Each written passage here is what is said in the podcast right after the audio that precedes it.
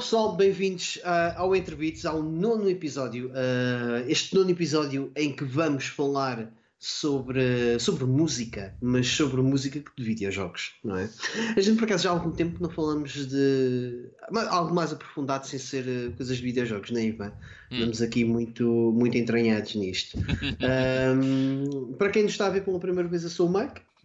Comigo, como já disse, tenho o cabelo do Ivan. Como é que estás, Ivan? Está tudo fixe? Está-se bem. Um, e antes de passarmos aquilo, àquilo que vai ser o nosso, o nosso tema principal, que vai ser o nosso top 5 de músicas em videojogos, um, e depois já passo a explicar exatamente eh, como é que foram feitas as nossas escolhas, vamos eh, só descomprimir aqui uma beca, uh, falar sobre, um pouco sobre aquilo que a gente tem andado a fazer, ver, jogar, ouvir, uh, dentro daquilo que é os nossos interesses no entretenimento. Ivan, uh, começa tu, o que é que tens andado a fazer? Tens jogado alguma coisa? Uh... Uh, epá, tenho, tenho jogado algumas coisas. Então, vou começar por dar só aqui uma chega.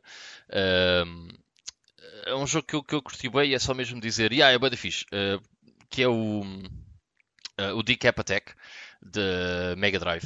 Uh, é um jogo que eu curti bem, uh, não estava assim muito à espera de gostar tanto do jogo, mas acho que o jogo é bem de giro. Portanto, se quiserem um bom platformer na Mega Drive, uh, please go ahead.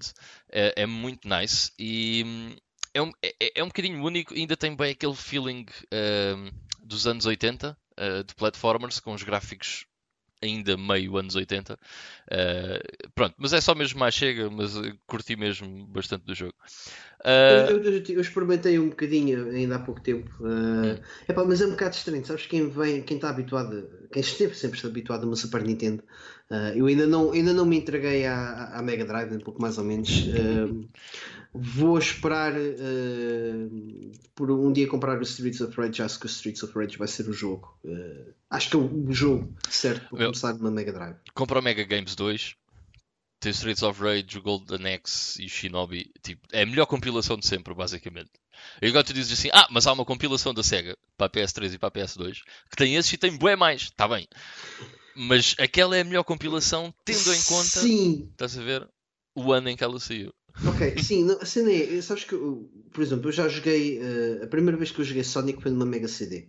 Uh, e não foi o Sonic da Mega CD, foi. No, saiu algum Sonic normal para a Mega CD ou não? E yeah, o Sonic CD. So, não, não, normal. Se ser o tipo o Sonic, o primeiro Sonic, mas em CD, para a Mega CD. Ah, algum? não, tipo os, origi os originais, o 1, 2 e 3 e o Knuckles uh, são da Mega Drive. Na okay. Sega CD tens é mesmo o Sonic CD, que é igual ao. igual, é do mesmo estilo dos antigos. Até há muita gente que o considera o melhor Sonic em 2D. Uh... Porque eu creio que não era o. Sei que joguei numa Mega CD, tenho a certeza, mas não, não tenho a certeza se foi o Sonic. Não, do, do, Sonic, o Sonic CD não foi. Uh, é o Sonic 1, porque já vi playthroughs e lembro-me que, foram, que eram esses os níveis que eu jogava. Mas, um, epá, e já joguei depois mais tarde o Sonic nessas compilações do PS2. Pá, não é a mesma cena, meu. Há ali... Não, claro que não. não, não. Mas é estranho, sabes? Ah, há ali qualquer coisa. Pá, por exemplo, as... não consigo explicar, mas tens aquelas é versões é de PS2 de franchises conhecidos Neo Geo, tipo Samurai, Showdown, Art of Fighting, Fatal Fury. It's not the same. It, it, it isn't. eu nem, nem, nem, consigo explicar muito bem porque é que não é, mas pois, nem não eu, é. Nem eu, porque assim, o jogo. É. Olhando, olhando em vídeos, uma pessoa olha e, e epá, parece quem, quem, quem, quem me estiver a ouvir vai, vai achar que eu sou um bocado parvo estar a dizer essas coisas, né? Porque não.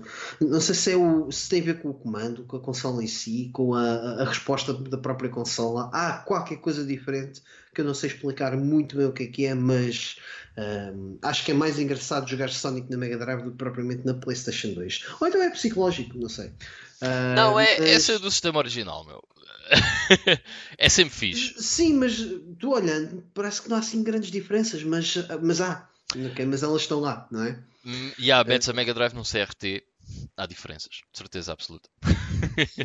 não, mas não é tanto só a questão de, de imagem, tem a ver também com a resposta do comando. Uh, yeah. Acho que iria mais por aí. Mas pronto, uh, joguei um bocadinho de Cap Attack uh, e pá, os plataformas na, na, na, Mega Drive são muito diferentes uh, das plataformas da Super Nintendo. Uhum. Uh, sim, é, é, um, é, um, estilo diferente. Yeah. Uh, por exemplo, na Super Nintendo. Um, Uh, não tens muita coisa, se calhar, no estilo do Decap Attack e na Mega Drive tens uh, vários. Porque repara, a Mega Drive uh, acaba por sair em 88, 89, ok? e leva ainda com muitos jogos dessa altura em que a Super Nintendo depois acaba só por sair em 91, portanto já não tem aqueles early games ali do fim dos anos 80. Não, não diria que seja tanto por aí. Por exemplo, o Decap Attack é, é, não é japonês, pois não? É. É, é, é japonês? É. Não, diria que se calhar a, a, Mega Drive acabou por apanhar muito mais plataformas europeus uh, e talvez seja por aí que, que, que possa sentir essa diferença hum. no, nos jogos. Right. Ok, mas pronto, só mais chega ao Dica para até que é bem de giro. Eu experimentei. Depois, uh, quero falar também só ligeiramente do Gender Wars. Uh, que era um jogo que eu tinha uma demo numa revista daquelas de PC que era OK CD La Revista uma revista espanhola aqui de, meados dos anos 90 e que tinha o demo deste Gender Wars. E eu aqui há uns tempos arranjei a Big Box e então uh, decidi jogar o Gender Wars porque achava piada. Lembro-me de achar piada ao jogo. O jogo é uma espécie de Syndicate, não foge muito àquilo que é o Syndicate ou o Syndicate Wars, é muito parecido. Uh, controlamos uma equipa de quatro personagens. Uh, o jogo é giro, tem uns gráficos porreiros, uh, tem uma história engraçada porque baseia-se na série de Gender Wars, uh, Men vs. Women, e tem um tom. a história acaba por ter um tom cómico, ok? Um, Uh, a dizer. Ah, a única cena que eu não gostei nada no jogo é que a inteligência artificial é, é bué estúpida às vezes e isso uh, obriga-nos a ter que controlar uh, por vezes os personagens um a um para conseguir fazer qualquer coisa, uh, embora eles sejam controlados automaticamente, uh, os três restantes daquilo que nós não estamos a controlar pelo PC, às vezes há essa necessidade porque they're just fucking stupid. um exemplo, logo do primeiro nível, que eu deparei-me logo com isto e é tipo, oh, come on, really? nós temos de descer uns três, são três elevadores. mas em cada elevador só cabe, só cabe dois, vá. Então tu metes o teu, e se deixares a inteligência artificial uh, fazer o que tem a fazer, tens que fazer assim: metes o teu no elevador, carregas no botão, desces o teu. Depois andas com o teu uma beca para a frente, depois o elevador vai para cima, depois há outro gajo que se mete no elevador, o elevador vai para baixo, depois esse vai para aqui, depois há outro gajo que se mete no elevador. É, isto demora o seu tempo, ok? Então, yeah. mais fácil é meteres o teu, meteres outro gajo, selecionares outro gajo, meteres o outro gajo, carregares no botão, vir com os dois para baixo, selecionar o terceiro, tal, tal, para baixo, está feito. Uh, portanto, há assim algumas coisas um bocado parvas em termos de, inteligência artificial. Uh, no geral, it's fine. O jogo não é muito comprido, deve ter umas 7, 8 horas. Uh, em que se divide entre as duas campanhas, portanto, tanto da campanha dos homens como a campanha das mulheres. E pronto, é, é um típico uh, jogo de PC uh, dos anos 90, em que é, é, um estilo de jogo e um estilo gráfico que vocês não vão encontrar em consolas. Ponto final, parágrafo. portanto, é muito peculiar nesse aspecto. Um, e é giro. depois, a última coisa que eu gostava de falar Aliás, a penúltima vou só dar mais chega a outra cena, mas vou ser muito rápido. Mas a penúltima coisa que eu gostava de falar é do Doom Eternal, que ainda não acabei. Uh, estou há alguns dias a jogar o Doom Eternal, mas uh, não o estou a levar naquela de vou jogar 8 horas para acabar isto tudo de seguida. Não. Primeiro, o jogo é um bocado maior do que isso, mas estou a levar em um nível de cada vez. Porquê? Porque estou a adorar o jogo. Uh, o jogo é incrível. E eu acho que vem definir Uh, ou vem mostrar que há muitas possibilidades no género de first person shooters para além daquilo que é comum hoje em dia. Principalmente pelo motivo que acaba por ser, em certos aspectos, uh, uma espécie de Metroidvania. Não é bem, mas tem ali algumas nuances. E depois tem muitas habilidades que nós podemos uh, adquirir. Pá, e faz com que o gameplay seja uma coisa super fast-paced. Sempre. É, sempre ação, há sempre qualquer coisa a acontecer.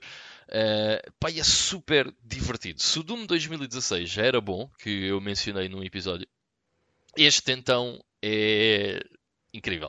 Graficamente também é muito bom, e aquilo que eu disse do Doom 2016, devido ao Unreal Engine uh, parecer às vezes um bocado plastificado, uh, uhum.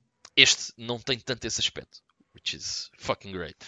Um, enfim, todas Eles ouviram-te e foram muito yeah. rápido corrigir isso. Eles num dia É, logo ali. Foi tipo Um, o Sonic, o, o filme do Sonic.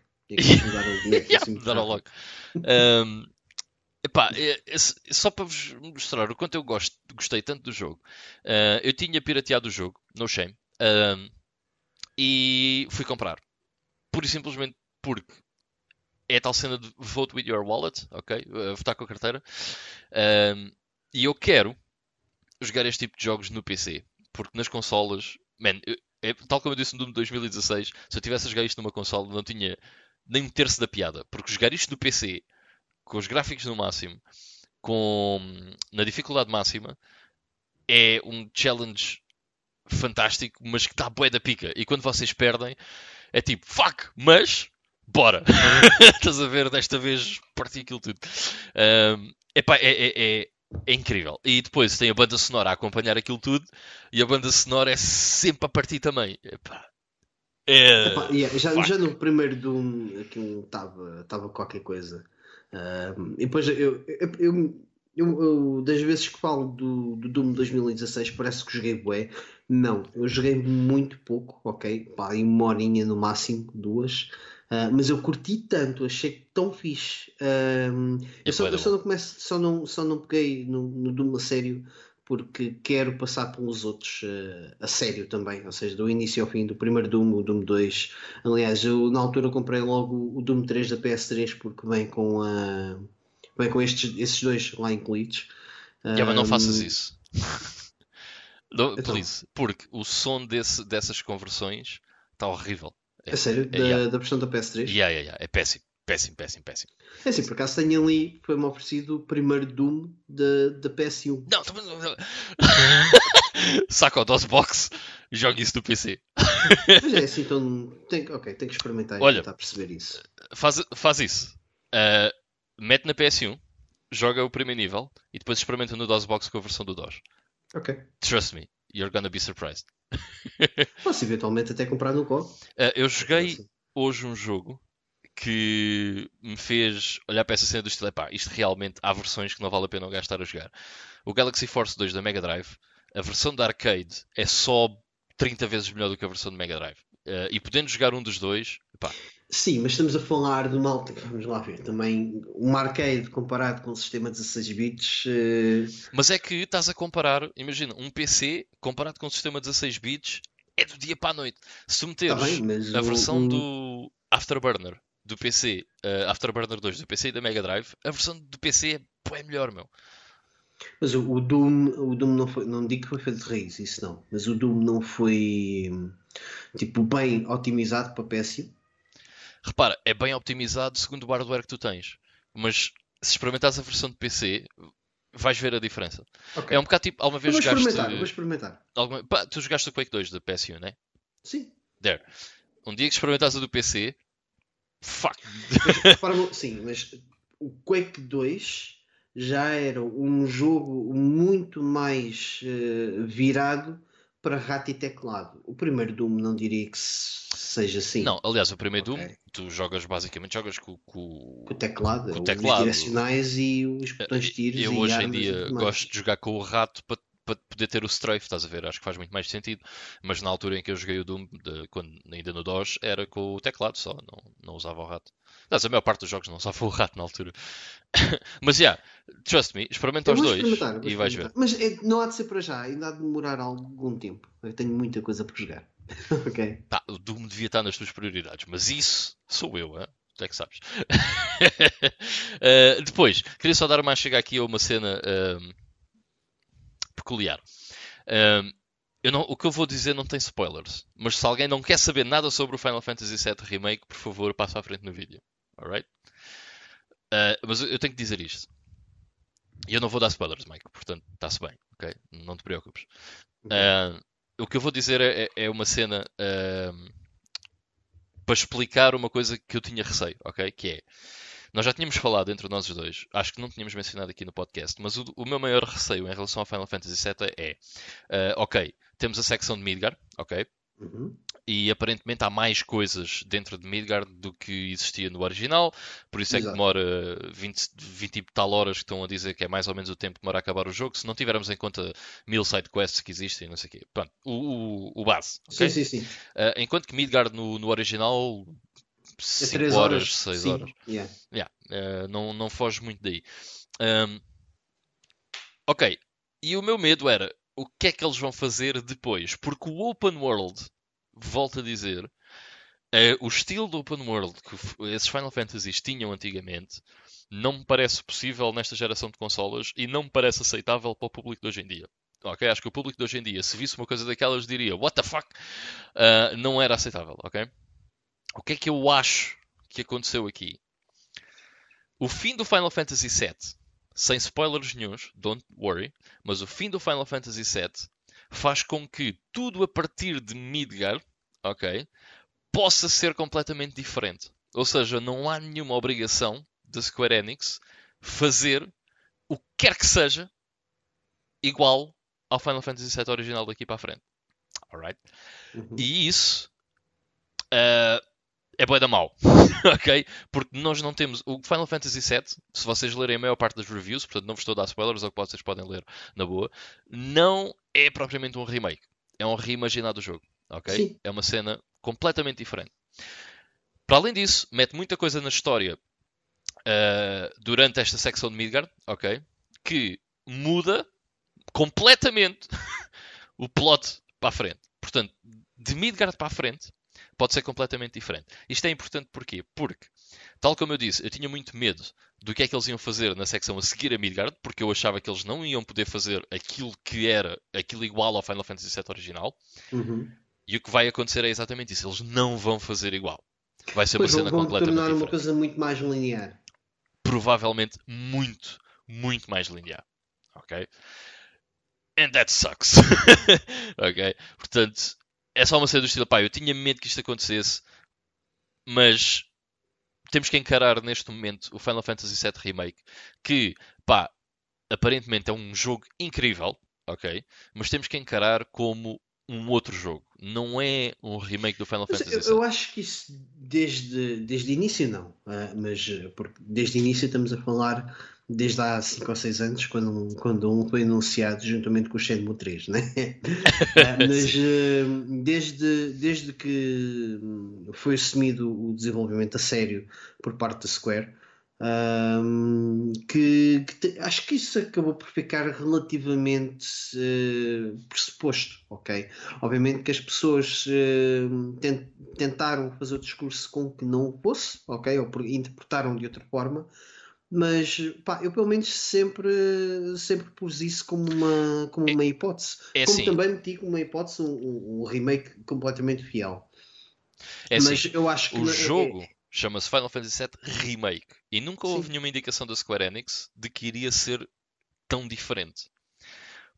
Porque, já agora, se nós vamos imaginar assim, a história deste remake é quase como um ponto de vista diferente sobre os acontecimentos do Final Fantasy VII. Ok? E há aqui outra coisa, sim, mas há, há outra coisa importante, que é assim, eh, quando na altura que o Final Fantasy VII foi feito, não viu o Crisis Core, não viu o Advent Children. ok? Não, mas lá está, o Event Children e o Crisis Core encaixam na história do Final Fantasy VII. Portanto, eles aqui pegam em todo um lore, eh, por acaso o Dirge of Servers, não sei se já está incluído ou não, mas eles pegam em todo um lore de Final Fantasy VII, metem na, na trituradora, eh, metem aquilo mais bonito e lançam o produto cá para fora. Epá, Exatamente. eu, sinceramente, Mas é na trituradora. totalmente errado. Porque até o conteúdo do Final Fantasy VII Crisis Core, ok, o plot principal do Crisis Core está alterado, ok, no Final Fantasy VII Remake. Which is pretty fucking shitty. Agora, é shitty, diria, é shitty, é shitty, repara, é shitty para quem queria um remake do jogo. Mas, era como eu estava a dizer, aparentemente o jogo está incrível. E a mim não me está a fazer confusão isso, ok? Até porque eu já tinha chegado à conclusão há uns dias que este jogo não é o remake que eu queria, mas vai ser o remake que eu vou jogar. E, e acho que vou adorar, ok? Acho que vou adorar o jogo. Simplesmente um gajo que é muito fã de Final Fantasy VII tem que desligar a ficha daquilo que era o Final Fantasy VII e olhar para isto como uma coisa diferente. Tipo, o vosso Final Fantasy VII que vocês gostam e tanto, tanto vos é querido e que vocês têm muitas memórias, está na PS1, right? It's not going anywhere. Está lá. É mais por isso, este não. sabes? Este não. Este é por outra coisa. Sabes que, sabes que é, é, é muito mais fácil, quer dizer, não, sou- não sou grande entendido na matéria, mas aquilo que eu vou, vou dizer eh, acaba por presumir. Fazeres um remake de um, de um jogo, eh, por exemplo, de 16 bits, eh, e dar-lhes eh, uma, uma roupagem um bocadinho mais bonita, etc., eh, mudares ali um bocadinho os pixels e coisa e tal, é muito mais fácil e daí ter sido eh, execuível durante bastantes anos. Estou, estou a falar, por exemplo, dos portos de Final Fantasy para, para os Game Boys ou para, para os Game Boy Advance, aliás, um, e, e jogos por aí. Um, ou, por exemplo, aqueles eh, platformers que, que fizeram o remake, eh, como o Apes, eh, o Oddworld, Apes Odyssey, e hum, mesmo aquele que tu agora há pouco tempo jogaste, o Wonder Boy and the Dragon's Trap. Sim. Não foi o The Dragon's Trap? Não é o Dragon's Foi. Trap, é o Monster World. Mas sim, o Sim, Dragon's Trap O também Dragon's foi. Trap foi feito o remake. Acho que isto acaba por ser uma coisa muito mais linear em termos de, de remake do que propriamente um Final Fantasy VII. ok? É, é, claro, claro que é. Eh, mas uh, aqui o, o meu ponto, estás a ver, é. eh, eh, nós temos que olhar para o jogo de maneira diferente, estás a ver? É outra coisa. Mas há um ponto que eu também gostava de tocar, que é. Eu espero, e só vamos saber isso na segunda parte, ok? Mas eu espero que aquilo que eles mudaram no plot, ok? Que é basi- basicamente torna tudo diferente, ok? torna tudo completamente diferente. Aquilo que eles mudaram no plot não seja uma desculpa para não fazerem o remake que deviam ter feito. Percebes o que é que eu estou a querer dizer? Sim, sim, sim. I hope that's not the case. Ok? Eu espero que haja sumo naquilo que eles fizeram. Mas só na segunda parte é que vamos ter as relações. Olha, eu digo-te uma- eu digo-te assim.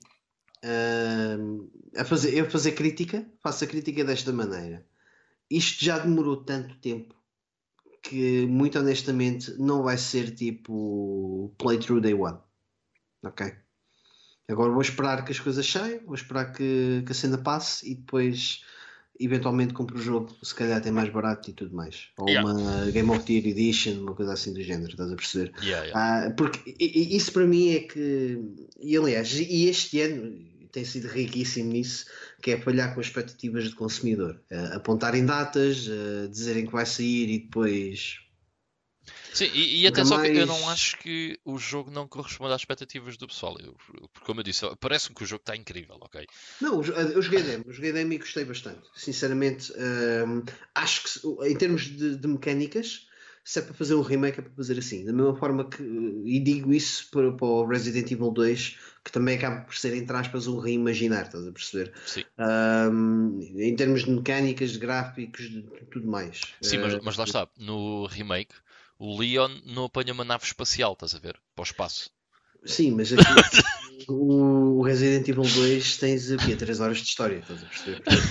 Em termos de execução, eu também comprei. Eu, eu aí dou, dou o braço a torcer. Sim, mas lá Ok. está. Eu, eu, eu- eu espero que não tenha estas diferenças não tenham sido postas em cima da mesa pela execução, ok? E por fazer sentido naquilo que eles vão fazer a seguir e não porque shit, we can't do this, so let's do this and we don't need to do this. Estás a ver?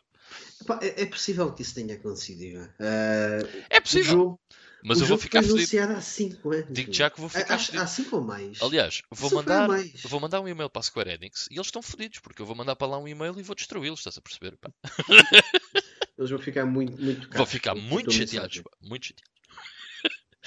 É Alright. possível que atrasem mais 10 anos por causa do teu e-mail. Yeah. Portanto, Meu Deus, este gajo mandou um e-mail. Alright, bem, desculpa, eh, perdemos aqui um bocadinho de tempo, mas força, segue.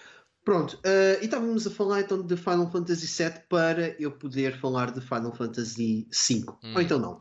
Ahm, sim, vou falar de Final Fantasy V porque é o que eu ando a jogar neste momento. Ahm, vou, ando a jogar isto há cerca de 15 dias, mas muito honestamente não tenho ti- tido muito tempo ah, útil para poder me dedicar ao jogo.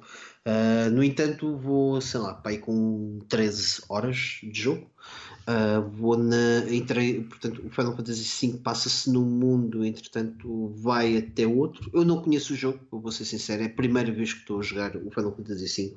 Uh, no entanto, estou a curtir bem, de, de- ou seja, de hora para hora, está tá a ficar cada vez mais interessante. Seja pela história, seja pela, pelas mecânicas que estão a introduzir. O sistema de jobs é muito fixe.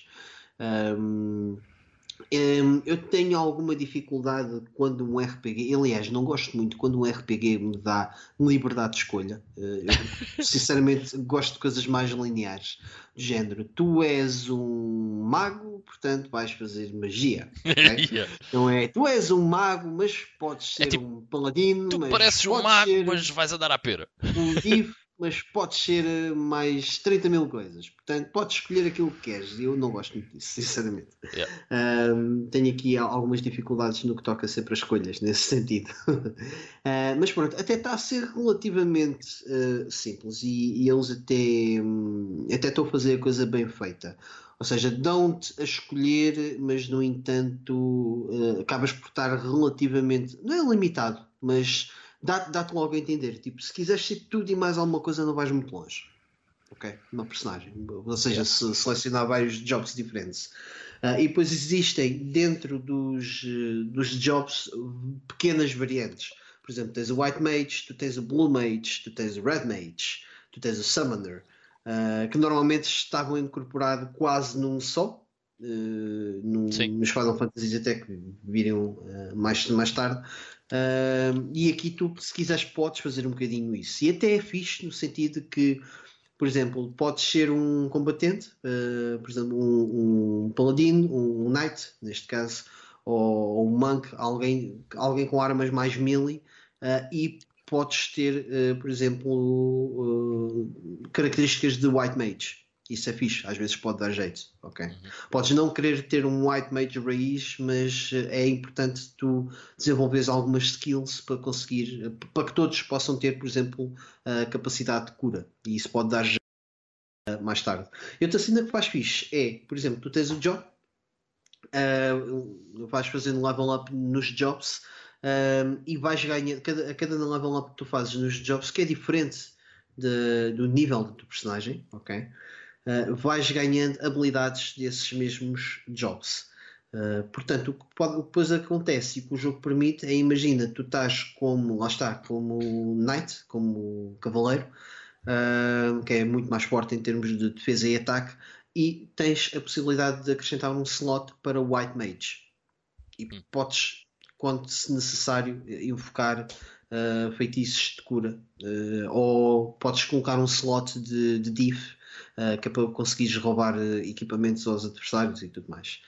Está uh, interessante, ou seja, eles deram complexidade, mas também num esquema muito simples, e isso é fixe. Por acaso há que há que saudar isso na, na Squaresoft em, em ter conseguido uh, chegar a este sistema bastante inteligente numa Super Nintendo. Yeah, eu quando Joguei o Final Fantasy V e já disse isso, não, não acabei o Final Fantasy V na altura. Mas quando joguei estava a curtir bem. Não me lembro porque é que, entretanto, eu deixei de jogar, mas ainda joguei um bom bocadinho e estava a curtir bem. Portanto, é, é um daqueles jogos que eu tenho que voltar a, a, a revisitar, digamos assim. É, é, um, é, é, sem dúvida um step up para Final Fantasy IV. É, é pelo menos talvez mais organizado, ok? A mesma build, mas mais organizada, diria. Yeah. Uh, e pronto, da minha parte, ah, já agora tem de haver uh, o, o, Dragon Ball, o primeiro Dragon Ball. Estou mesmo a acabar, estou já na última, na última saga, que é do Coraçãozinho de Satã. Não o Satã, mas sim o Coraçãozinho de Satã. Uh, ainda que na versão portuguesa sempre chamamos Coraçãozinho de Satã, tanto ao, ao primeiro como depois ao, ao, filho dele. Que nenhum deles se chama Satã, mas. Exato, é, é o Pickle. é os Pickles uh, e está a ser, tá a ser bem fixe uh, ver o, o Son Goku uh, já adulto, portanto, nesta última fase. Há ali um, peraí, um peraí. momento. Son Goku. Son Goku, desculpa. Epá, Son Goku, que, meu. Eu tenho andado a ver a cena em português, meu. Agora Son tô... Goku, meu. Son Goku, é verdade, tens razão. Tens razão. Não, mas ainda, ainda, ainda há dias estava, estava a falar com a Ana e estávamos a gozar disso uh, da forma como eles adulteravam os nomes. eles, eles na, mesma, na, na, mesma gravação do mesmo episódio, tanto dizem Son Goku como Son Goku. Como Son Goku, yeah. Trocavam-se todos. Yeah. Ou o Krillin ou o Krillin. E assim, o Broly na versão portuguesa chama-lhe Cachalote, que também é É interessante. Isso é o Vegeta. Não, mas calma lá. O Vegeta é que chamou Son Goku o cachalote. E o Broly também. Porque eu não sei, eu não sei de onde é que vem a cena, mas a, a cena vem do Kakaroto, ok? Porque o nome é um nome que lhe dão, não sei porquê, sinceramente, mas Kakaroto, ok? E na versão portuguesa decidiram chamar-lhe Cachalote.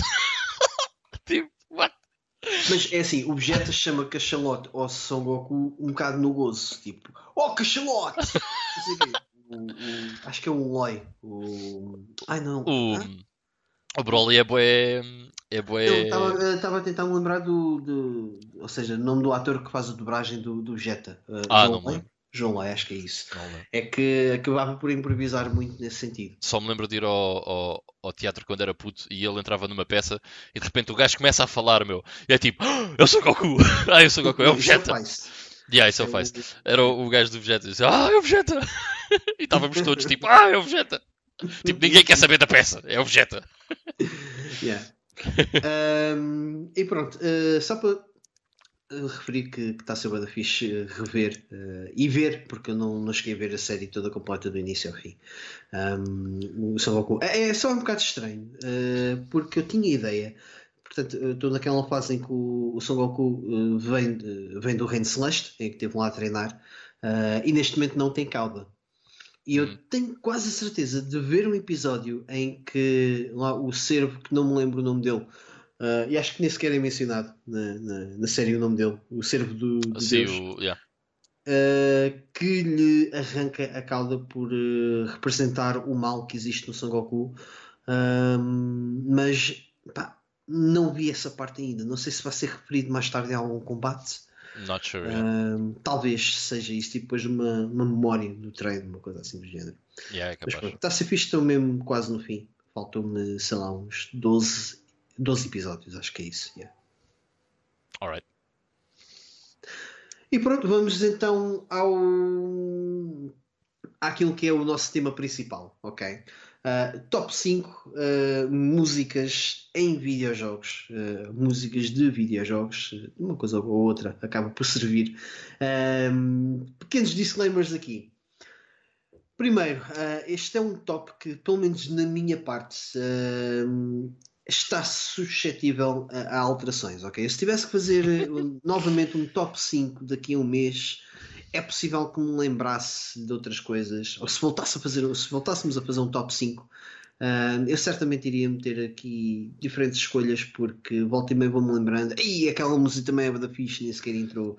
Um, ou seja, não é algo, pelo menos da minha parte, que esteja completamente definido, porque há muita coisa boa em termos de músicas. Yeah. Não sei se no teu caso é o mesmo, eu acho que sim. Uh, Epá, yeah, tipo, imagina, há certas coisas que vão estar sempre num top de músicas ou OSTs que eu faça, embora aqui, eh, atenção, um disclaimer, não é bem OSTs, é exato. mais músicas em si. Uh, no entanto, pronto, essas músicas fazem parte de OSTs que são brutais. Portanto, há, há certas coisas que nunca vão provavelmente sair do top, mas há sempre se calhar aquela que tu te vais lembrar e tipo. Ah, fuck! Uh, mas depois vais olhar para a lista e tipo, "Hum, o que é que eu substituo? Fuck! Nada!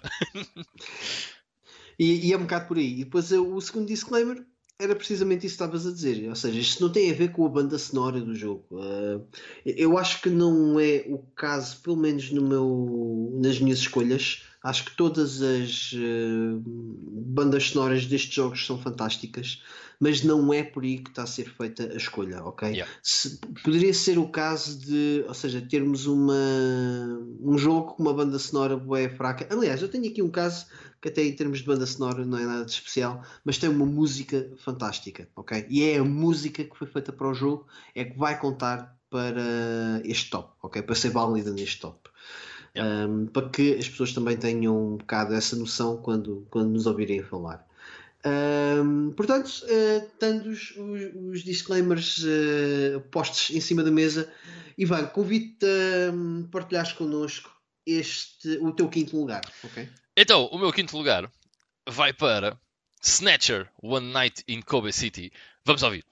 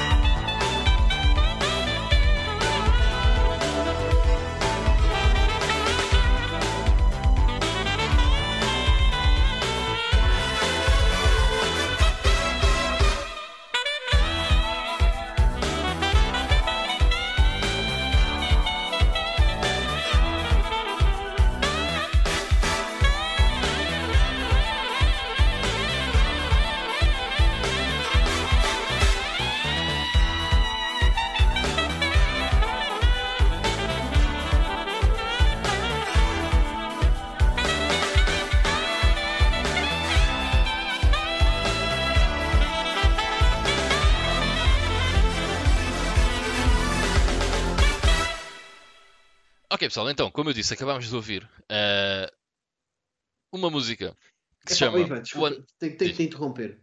Tenho que te interromper. Uh, é- a, a ideia era começares no quinto lugar, não era no primeiro. E aparece um primeiro, é verdade. Ahm, porque lá está, todas as músicas neste, neste top são, são, são bué da boas. Epá, e por acaso este está em quinto, estás a ver? Mas uh, acabámos de ouvir a One Night in Kobe City uh, de, um, de um joguinho uh, que se chama Snatcher. Um, que para quem não conhece, Desculpa, o teu top então são cinco primeiros lugares, é isso? são cinco primeiros lugares. Só que estão numa ordem aleatória. Uh, uh, já agora, só, só, só um pequeno. uh, uma pequena coisa sobre o Snatcher. O Snatcher é um jogo que sai primeiro em 88 para o MSX e só é portado para a Sega CD, que é a versão que as pessoas mais conhecem e é a versão que tem esta música em 94. Uh, mas é a versão que mais, mais pessoas jogaram, é a versão da Mega CD, Sega CD, uh, por aí. O Snatcher é um- uma visual novel, ok? uh, de um senhor chamado Hideo Kojima, antes de fazer a série Metal Gear Solid. Uh, e nós jogamos com um, um rapaz que é o Gillian, que tem o sidekick, que é um robô que se chama Metal Gear. ok? Yeah. E pá, é, é sem dúvida um dos meus jogos favoritos e hum, curto bué. E este som acho que representa bué da bem aquilo que é o Snatcher. O Snatcher é, é um jogo muito baseado eh, na, na, na aesthetic cyberpunk e muito baseado, até tem muita coisa do plot em comum com eh, o Blade Runner, ok? Epá, e esta música mistura um bocado aquela cena tech, estás a ver? Com a cena do saxofone. Porque saxofone é um dos instrumentos mais bonitos uh, que existe. E eu adorava saber tocar saxofone. Uh, e eu acho que faz todo o sentido aqui neste, neste som. E então, o porquê de eu ter escolhido esta música? Uh, lá está, nós estamos a falar de uma música, ok? Entanto, a banda sonora do Snatcher é muito boa. Mas este, este som, ok? Eu ouvia isto como se fosse uma música de Não, uma é banda qualquer. boa, é a muito boa. Aliás, já agora uma cena só do um- um à parte. Enquanto estávamos em off a iniciar a chamada, eu estava a trautear a- a- esta música porque tinha, tinha, tinha tive a ouvi-las antes de começar o- começarmos o, o podcast. Epá, é muito boa. Pararara, pararara. Pá, sabes o que é eu eu estava a ouvir a música, parecia que estava a, a começar o filme de. de- ai, como é que se chama? Do Mel Gibson. Ah, ah, Arma Mortífera. Right, o Arma Mortífera é a base do Police que é a outra visual novel Exato. que o Kojima também Sim. fez. Portanto, yeah. Também tem uma grande banda sonora. Sim, sim, sim, mas parecia que estava a ouvir tipo ahm, o pronto, o genérico da Onyx, do, do Arma Mortífera. Yeah. Ah, Estava a tentar lembrar do nome em inglês do. É Little Weapon. Yeah, exatamente. Yeah. Little de letal, não de. Sim, Li- Little, Little, yeah, Little Weapon. Uh, mas pronto, é pá, este, esta música tinha que estar aqui. É, é fantástica, é absolutamente gorgeous. E como eu disse, isto podia ser de uma banda qualquer, meu, e, e ouvires isto ao vivo é uma grande cena. Uh, nem é por ser de um videojogo, é, é um, é um grande som. Basicamente é isso, é um grande som. Yeah, e é o meu quinto lugar, a minha quinta escolha. Ok. Então, eh, para o meu quinto lugar, vai ser algo completamente diferente. e Ivan, se tiveres aí a cassete à mão, mete aí play.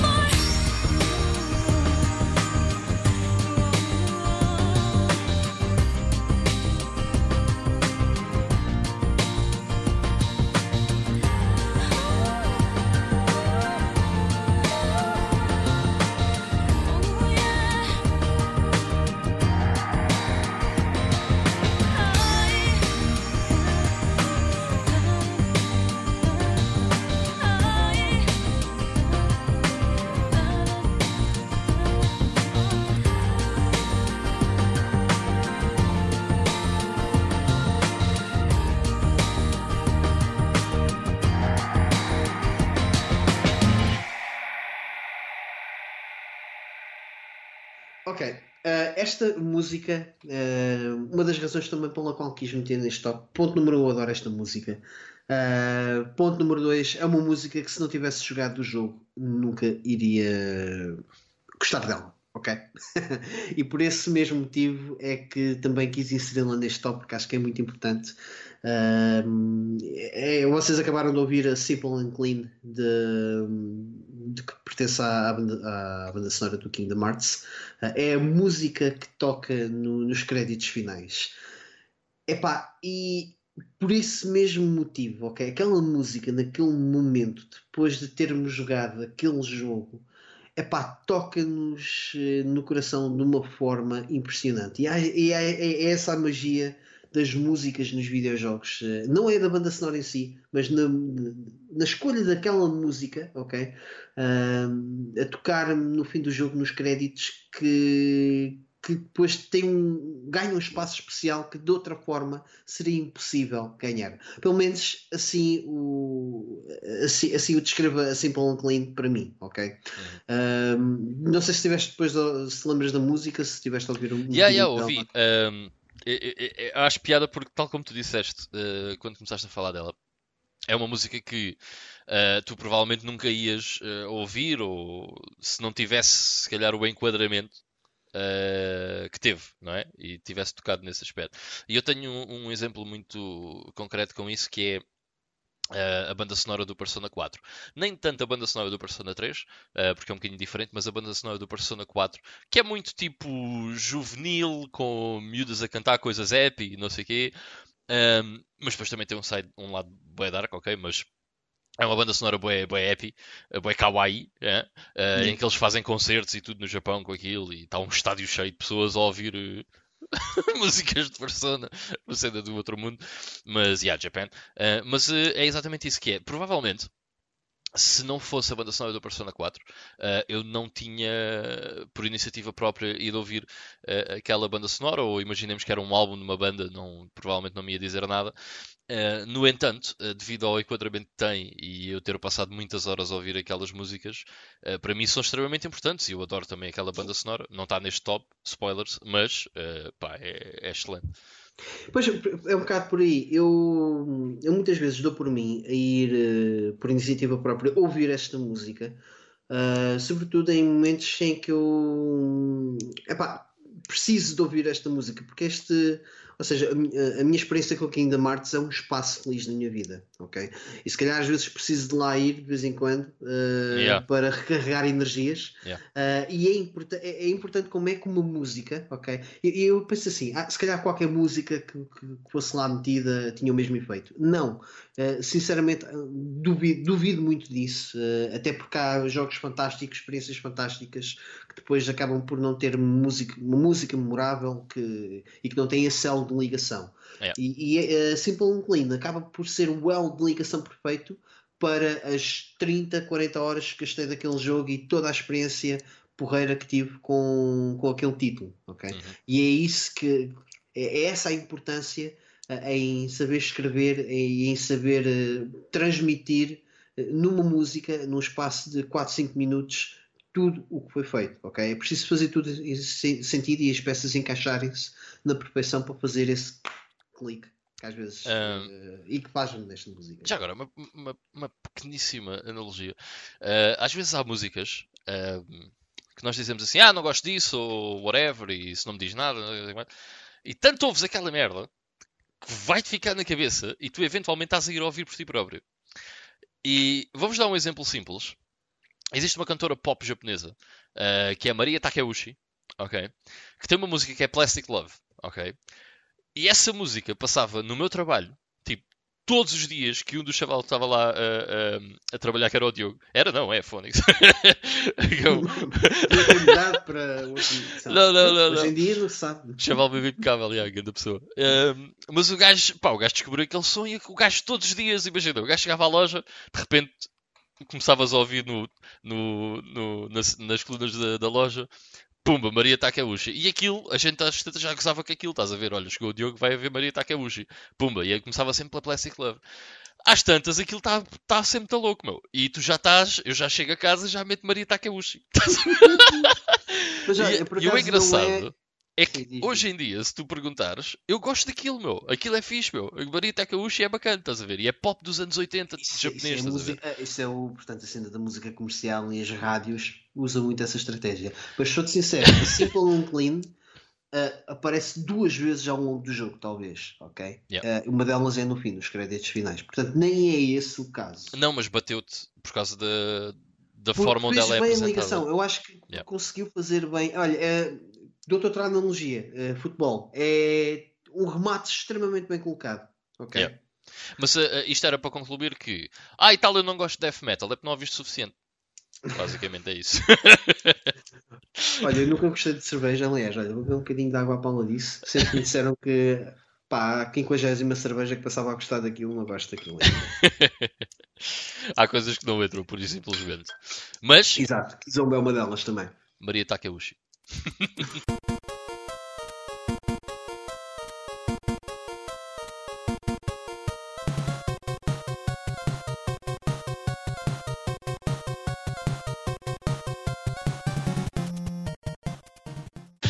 vamos então ao quarto lugar.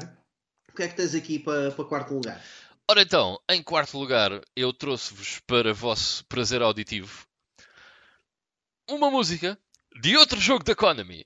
Because fuck Konami, mas antigamente era brutal. E estou a falar da hum, Bloody Tears do Castlevania Rondo of Blood. Vamos ouvir.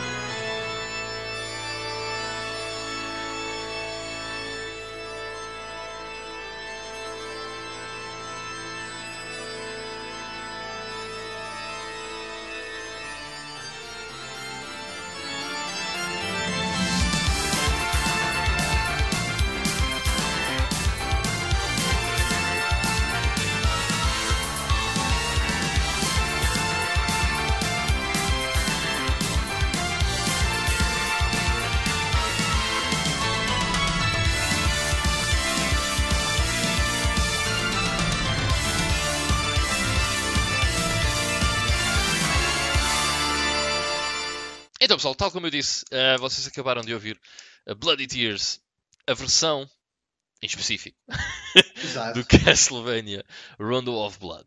Até porque a Bloody Tears aparece inicialmente em Castlevania 2. É epá, porra, mas esta, esta versão está muito boa, Ivan. Esta versão Pô, é do caralho. Ahm, E eu ia referir isso, que era, esta versão, existem vários Castlevanias, ok? A primeira é do Simon's Quest, do Castlevania 2, ah, que já é uma versão bué da louca, pá, é, é bué da fixe. Ah, aquilo em 8-bit fica muito louco. E, e atenção que eu não sou nada fã da sonoridade 8 bits, ok? Mas Sim, mas- alguns jogos conseguiram. Olha, o Super Mario. O, ai, o Super Mario Bros 3, acho que conseguiu uma banda sonora muito fixe no sistema de 8 bits. E esse Castlevania também, o 2 sobretudo. Há, há coisas de 8 bits fantásticas, mas pronto, eu sei que tu tens sempre que fazer uma blasfémia por episódio, ok? Mas, mas ia dizer, as bandas sonoras dos Castlevanias, por exemplo, em 8 bits são das melhores que, que se podem encontrar. Eh, eu sou um grande fã da série Castlevania e as bandas sonoras de todos os Castlevanias, menos dos. Lá está, a cena boa orquestrada, menos dos Lords of Shadow. Não me lembro assim de nenhuma, propriamente dita. Ahm, todas as outras são incríveis. Porquê, em específico, a do Rondo of Blood? Bem, vamos começar para a frente. A do Symphony of the Night, para mim, já é orquestrada demais. E eu gosto mais da cena ainda com um feeling 16-bit, sin- sintetizadores e não sei o quê. Acho mais piada, ok? Não é que seja melhor. Não, não é isso. Eu gosto mais, acho mais piada. E acho que é o culminar exatamente desse estilo de música é esta versão no Rondo of Blood. Ou seja, temos a versão do- dos 8 bits, temos depois as versões de 16 bits. A PC Engine é uma consola de 8 bits, mas 16, é um bocado de uma batota, ok? Mas isto é em CD, ok? Porque É tipo a Nintendo 64, é um 32 bits, mas 64. Mas 64, exatamente. é, exatamente. E esta é, só que tem a particularidade de a PC Engine tinha um add-on de CDs, ok? E o Rondo of Blood é exatamente para esse add-on. Ah, e então já consegue ter uma qualidade de áudio completamente diferente. E eu acho que é o melhor. A melhor banda sonora desses anos de Castlevania acaba por ser a do Rondo of Blood. Em especial no Rondo of Blood, pá, a Bloody Tears em específico é brutal. Em todos os outros também, mas em especial aqui eh, acho que é incrível. Já A agora, sensação que dá. Desculpa, diz. não, ia só dizer, já agora, eh, o Rondo of Blood existe um port para a Super Nintendo, ok? Que é um jogo, pá, pronto, é relativamente inferior, mas ainda é um bom jogo que chama-se Dracula X nos States, na Europa chama-se Vampire's Kiss e na- no Japão chama-se Akumajo Dracula X eh, something. Um, que aliás, o Rondo of Blood é a tradução do título, não é? Porque o título original, o, o jogo nunca foi traduzido para Rondo of Blood oficialmente até há uns tempos, o título original é Chino Rondo. Mas essa versão da Super Nintendo uh, tem uh, o mesmo set, a mesma setlist, vá, digamos assim, mas devido à, à qualidade de ser pronto, 16 bits de sintetizador, cartucho, Super Nintendo, não tem de longe a mesma qualidade que tem a versão uh, para a PC Engine, que é uma versão que aparece antes, ok, da versão da Sim, Super não Nintendo. consegues recriar uma distorção de uma guitarra. eh, Não. Por mais que tu queiras. Não. Ok. Portanto, Mas ia a dizer, eh, dá, dá a sensação até que hum, esta versão da, da Bloody Tears é de facto a versão original que eles sempre eh, idealizaram, mas não tinham. mas que não tinham para ferramenta para o fazer. Yeah. Yeah. Mas que é, é de facto muito boa. Eh, epá, e Castlevania eh, também é um daqueles jogos que tem N músicas ao longo da sua história. Eh, até lá está, como estavas a dizer há bocadinho, tem até a indústria dos videojogos e as músicas entrarem na- no, no espectro orquestral altamente fundido com a, com a experiência de jogo. Uhum. Eh, que e depois lá está. eh, Acho que não há nenhuma música eh, que vai ser apresentada hoje que seja da geração tipo da, da PS3, da Xbox 360, nem nada disso. Porque acho Hum, Não. que se perdeu um bocadinho esta magia de, das músicas, das tracks, estás a perceber? Perdeste, e perdeste o beat, meu, estás a ver? Aqueles Yeah. beats. Aqueles beats mesmo nice. Tens boas bandas sonoras, sem dúvida, Skyrims, eh, God of Wars, etc. Mas é tudo pá, muito é tudo muito uh, fundido com a, com a imersivo é, mais, é, é a palavra que eu, que eu queria usar Sim, é tudo yeah. muito mais imersivo e não e não se destaca. uh, ok? exato É mais- não, não aprecia a música por si só Yeah. É, Yeah, ou é, yeah, pelo menos é mais difícil não, não se encaixa dentro daquilo que é o meu estilo uh, e não, não, não é próprio não vou propriamente meter a banda sonora de sei lá do, ia dizer do Death Stranding mas o Death Stranding até acaba por usar mesmo música Mesmo Uh, música, mas sei lá de um Bem outro utilizada. jogo sim e de, de um outro jogo mais uh, portanto mais Recente. Sim não não Yeah. é mais recente mais orquestral é isso que eu queria dizer Podemos dar o exemplo do God of War que tu gostas, bué. Por exemplo. Alright? Já é uma cena bué orquestral. Ok? É. É diferente. Mas já, é isso. Quarto lugar. Ok. Vamos então, Então, para o teu? o meu quarto lugar vai ser. eh, lá está. Uma, uma música de 32 bits. Vamos ouvir.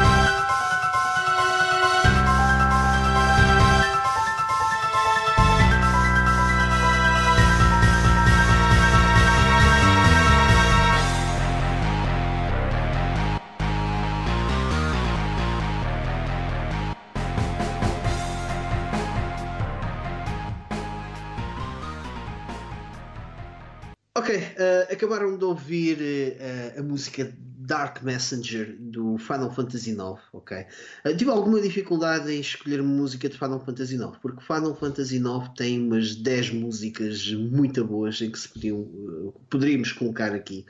Eh, e é uma banda sonora bem variada. Bué, bué. É para mim o melhor trabalho de sempre de Nobuo Uematsu, mas pronto, sou um bocado suspeito porque Final Fantasy IX é o meu jogo favorito sempre.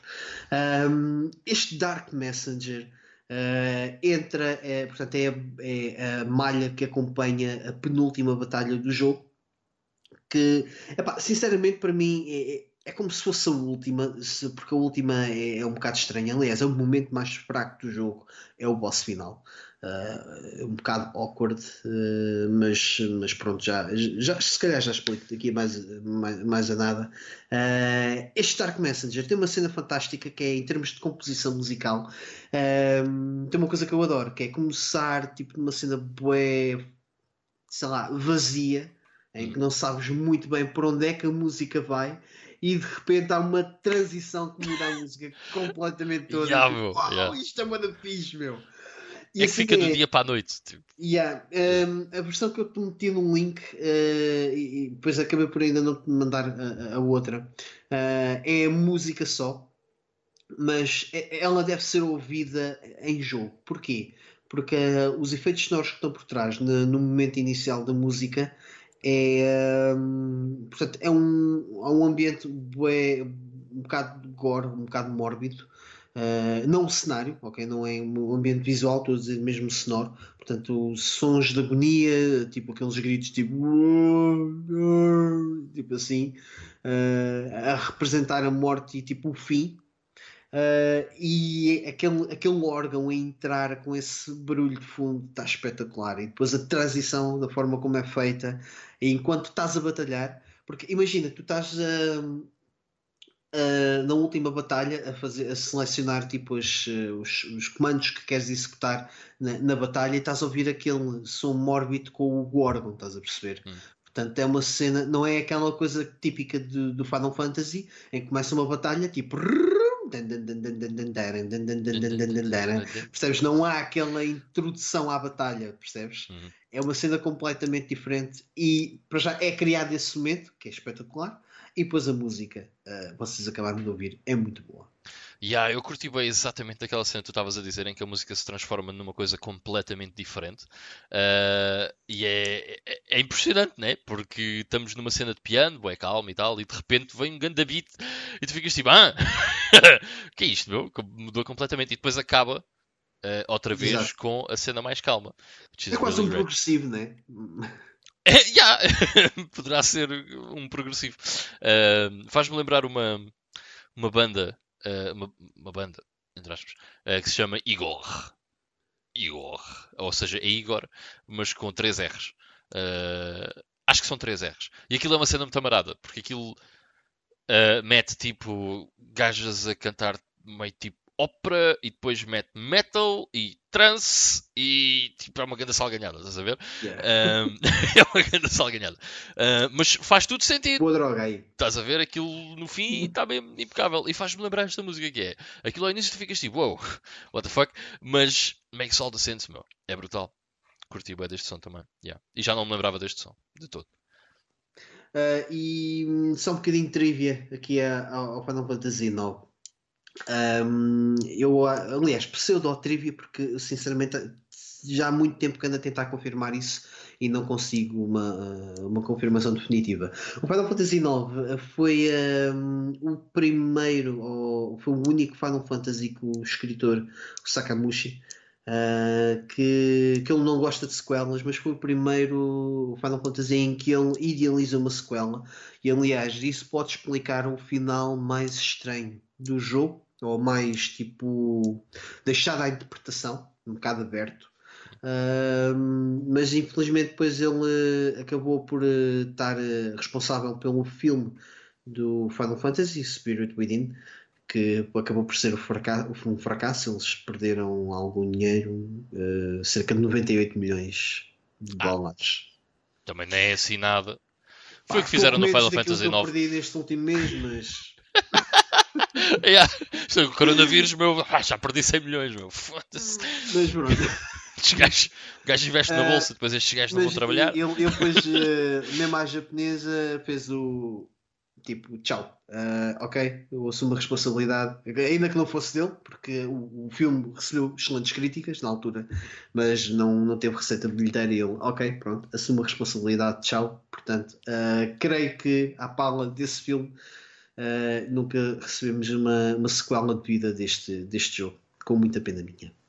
Alright. Pode ser que tenhamos um Final Fantasy IX Remake eh, em que basicamente a única coisa que tem em comum é o Zidane, mas possam-lhe chamar Remake, ok? Eh, Veremos o que é que vai ser feito. alright. Ah, vamos então ao teu terceiro lugar. Yeah, vamos ao meu terceiro. E no meu terceiro está uma das melhores músicas de 16 bits. Vamos ouvir.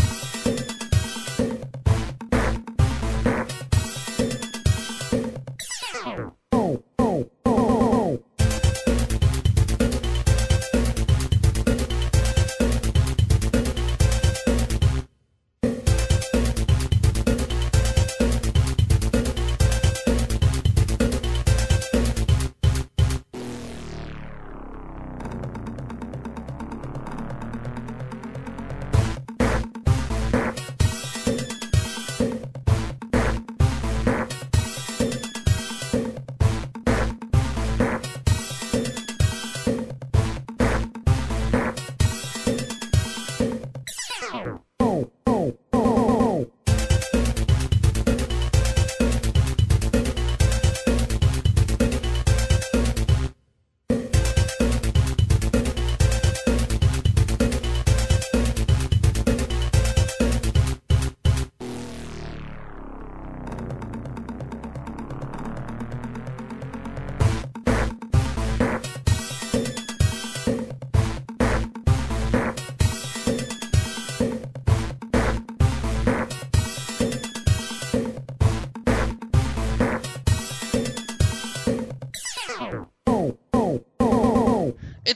acabámos de ouvir Revenge of Shinobi, a música Ninja Step. Portanto, vocês conhecem dubstep, né? Esta não é dubstep. Isto é muito. Oh, oh, bem antes dubstep, maluco. Isto é Ninja Step. Isto é tão. É tão 90s, tão early 90s, meu. Que isto é metal. Ah, bem, porquê esta música estar aqui? Ah, um dos meus jogos favoritos sempre é o, é o Revenge of Shinobi. Uma vez eu fiz um top 10 para outro podcast onde nós os dois participámos, que era o GameStone, ah, e o Revenge of Shinobi ficou no terceiro lugar. Ah, e porquê, porquê? Porque na altura eh, o Vitor disse-me assim: pá, pensa nos jogos, porque eu tenho muita dificuldade às vezes em fazer essas cenas, porque tenho de deixar boa de coisas fora e é fedido. Mas o Vitor disse uma cena que foi: pá, lembra-te daquele jogo que tu vais jogar, vais estar sempre a jogar. Inevitavelmente vais jogar, mais tarde ou mais cedo, vais jogar outra vez. Uh, isso é o Revenge of Shinobi. Se eu ligar a Mega Drive, eu vou jogar Revenge of Shinobi. Uh, e esta, a Ninja Step, é para mim a melhor música daquela banda sonora por causa do groove todo que este som tem. Este som é bué da louco. Há lá uma parte ahm, que aquilo a música varia muito ao longo da, da música. E há lá uma parte em que ela tem assim um down tempo. E depois entra uma parte que é pam pam param pam para taca taca para. É pá, é tão fixe, é tão groovy, é banda louco. Ah, e é outra daqueles sons, aliás, tal como todos os sons nesta, nesta lista, em que eu vou ouvir, não sendo da banda sonora do Revenge of Shinobi, estás a ver? Eu vou ouvir porque é um grande som, meu, é banda louco. Mano, aquilo tem, até aquilo tem breaks bué fora, meu. Eu estou a dizer isso, parece que estou a gozar com a música. Não, a música é bué da fixe. Só que eu, eu, é, é, é bem engraçado ser tão característico da época, tipo da, daquela malta que estava a querer eh, trazer a mudança. Entendes? E, e acho, que- e, e- acho que é isso que é brilhante no, no uh, Koshiro. Uh, E o Koshiro, yeah. Yuzo Koshiro, yeah. Yeah. Desculpa, eu estou um bocado a dormir poucas horas. Um, aquilo que é brilhante no Yuzo Koshiro é precisamente isso. É, ele estava-se completamente a cagar, ele fazia a cena dele, meu. Ele fez aquilo que gostava e ponto final parágrafo, meu. And that's it. Até porque ele é, a única, é o único compositor do, uh, do Revenge of Shinobi, ok? Portanto, não há nenhuma influência externa. E para ser sinceros, uh, as coisas em termos de arte e, e não só, quando são a ideologia de uma só pessoa, normalmente são peculiares. Um, e aconteceu exatamente a mesma coisa aqui, eh, e vai acontecer no, no futuro, eh, ainda neste top. Eh, já agora, o Yuzo Koshiro, que foi quem fez isto, ehm, fez muitas outras coisas que eu fui ver. Ok? Bué mais. Eu não tinha noção e pensei que ele nunca tinha participado assim em nenhuma coisa mais conhecida depois da era 16 bits. I was wrong. Eh, só para tu saberes, Mike, o Yuzo Koshiro fez a banda sonora do Castlevania Portrait of Ruin da DS. Mas é, pá, eu sinceramente não, não, não conheço, nunca joguei esse, esse Castlevania. Mas em termos de trabalho sonoro, ele, ou seja, sentes uma evolução, ele manteve-se fiel à, àquilo que eram os. A cena é, ele está a fazer uma banda sonora de um Castlevania, certo? Portanto, ele tem que se reger por certos padrões que Exato. existem na série, ok? Mas uma cena engraçada é, ahm, tu vais ouvir, depois fui ouvir a banda sonora do Portrait of Ruin, e é diferente, meu. E tu vais ouvir versões, por exemplo, a Vampire Killer, que está no Portrait of Ruin, tem um toque ah, de eletrónica diferente, meu. E Mas consegues identificar, epá, isto diria que era o Yuzo Koshiro, assim sem. não consegues, mas sabendo que é, tu percebes ah, que Ok. está lá a mão dele. Estás a perceber? Porquê? Porque, Já por faz exemplo, se- sentido, é uma. Ah, o Yuzo Koshiro. Se tu ouvires a banda sonora, por exemplo, do, do Streets of Rage 2 ah, e conheceres a de Revenge of Shinobi, tu, tu percebes, ok? Ok. Agora, aquela, não porque lá está, ele está-se a reger por certos padrões. Ah, mas quando tu. É tipo, estás a ver aquela cena quando tu percebes, não consegues deixar de perceber? estás a ver? É a mesma coisa. Mas ele fez muitas outras coisas, como por exemplo a série Etran Odyssey.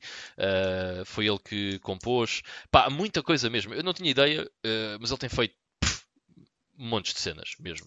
Ok. Mesmo Nunca ficou propriamente desempregado. Não, não. Not at all. Not at all. Uh, which is great. Uh, mas pronto, é o meu terceiro. Ninja Step. Qual cá dubstep? Que é? Dub- Dubstep, dubstep. Ninja Step, maluco. ok. Vamos então passar ao teu terceiro. Bem, o meu terceiro eh, lugar também é feito por um único criador, mas não teve, portanto, o trabalho de Yuzo Koshiro, ok? Pelo que só fez mesmo essa banda sonora. Vamos ouvir.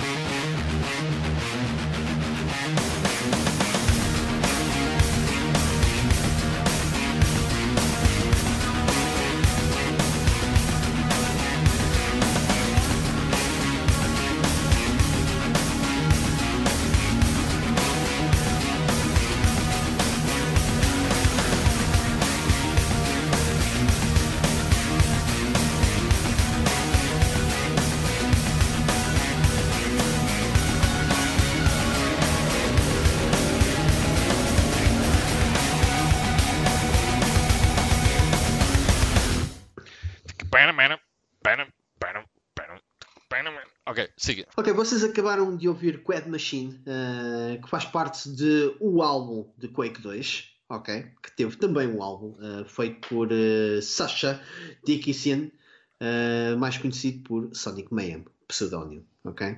Sasha Dickinson é da Arménia. Conheces mais músicos da Arménia? Uh, of a Down. Está, yeah. Há uma coisa na Arménia muito boa em termos de música que a gente desconhece. Temos que Man. lá ir depois de, de acabar toda esta pandemia. E aparentemente é só Aliás, padrada. há, há Covid em, na Arménia? ou Não. Uh, ah, ah, ah, Ah? ah. Ok. Não sei como é que está agora, mas há. Ok. não, vi, não, vi, não, não vi nos gráficos, estava assim, porque não me lembro de ter visto a Arménia no, no gráfico, mas obviamente que está que é, tem em todo lado. Ah, mas Quake 2, man, tem uma banda sonora fantástica. Esta para mim é, é, é a melhor música, é aquela que eu mais curto. Ah, esta era aquela música. O Quake 2, para quem nunca jogou. Ah, é, um, é um shooter. Mas desculpa lá, mas para quem não jogou, pode desligar o, o vídeo, está bem?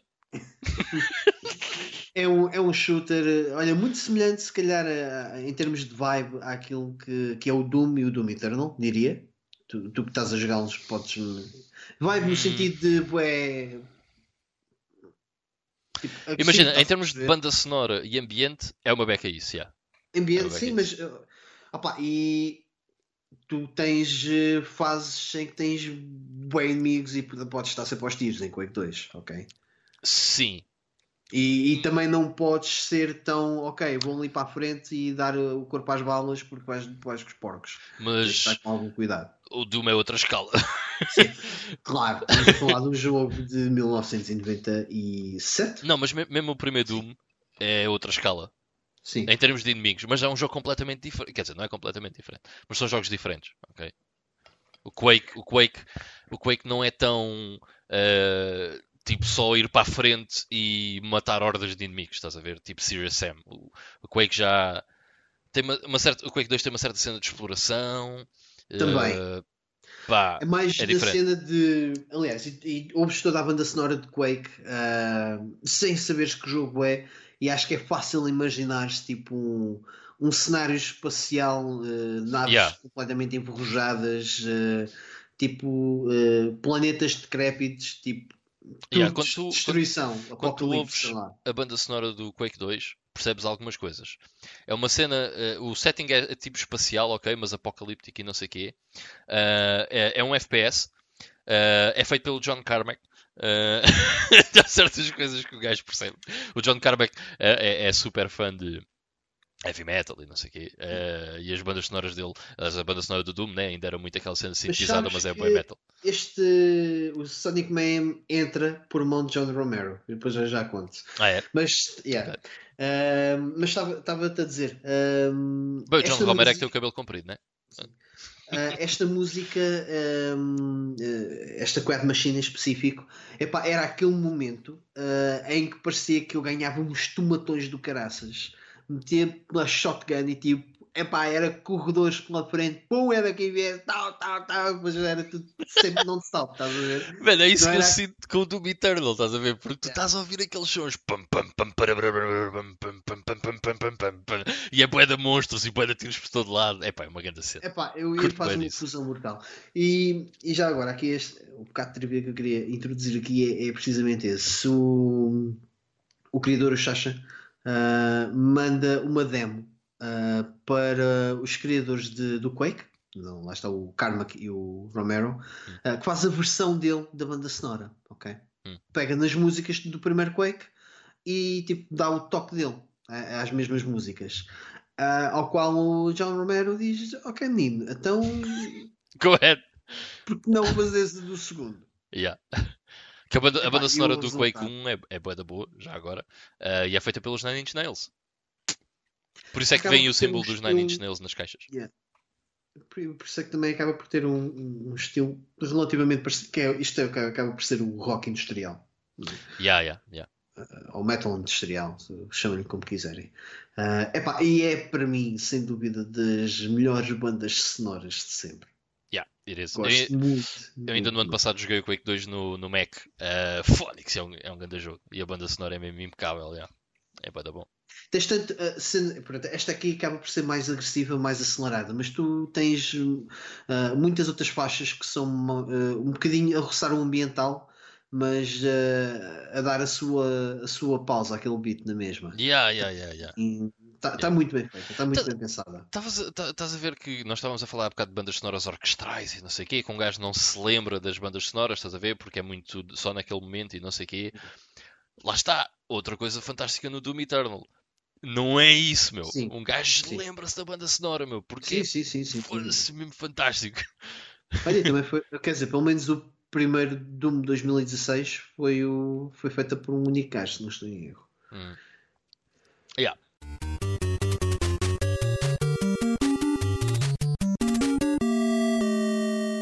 Vamos ao meu número 2, que é mais uma banda sonora da era 16 bits e mais uma banda sonora do Yuzo Koshiro.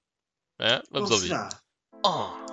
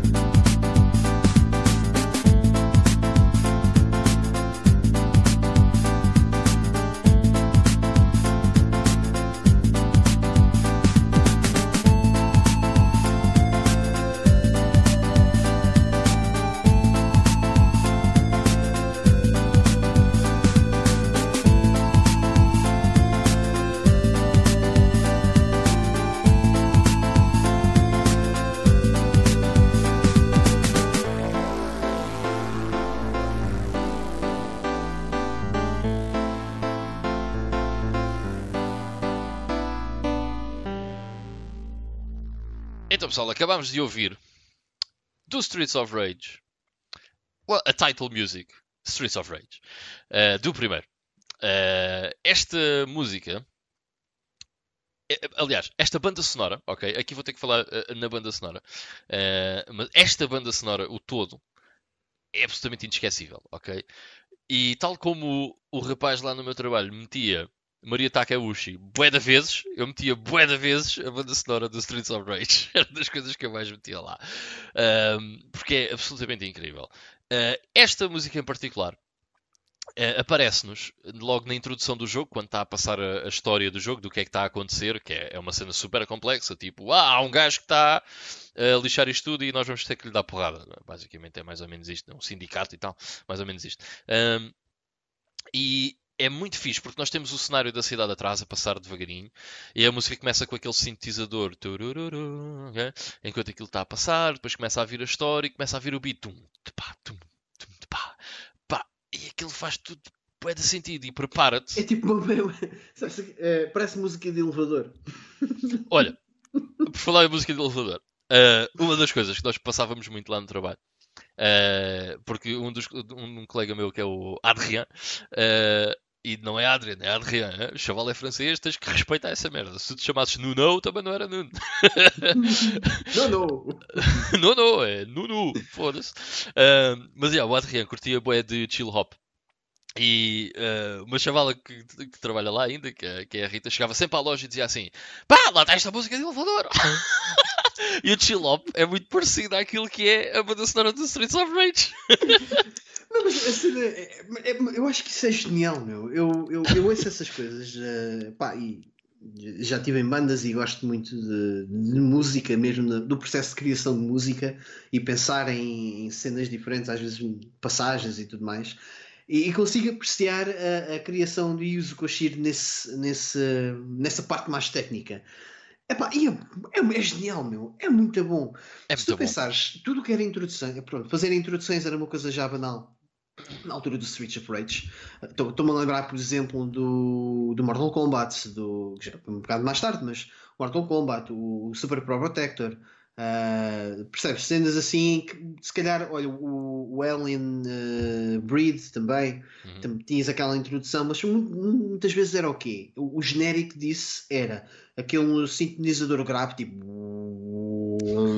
Yeah. uma coisa assim, e depois um, a cena da, da máquina de escrever, tipo e as letras a aparecerem, estás a perceber?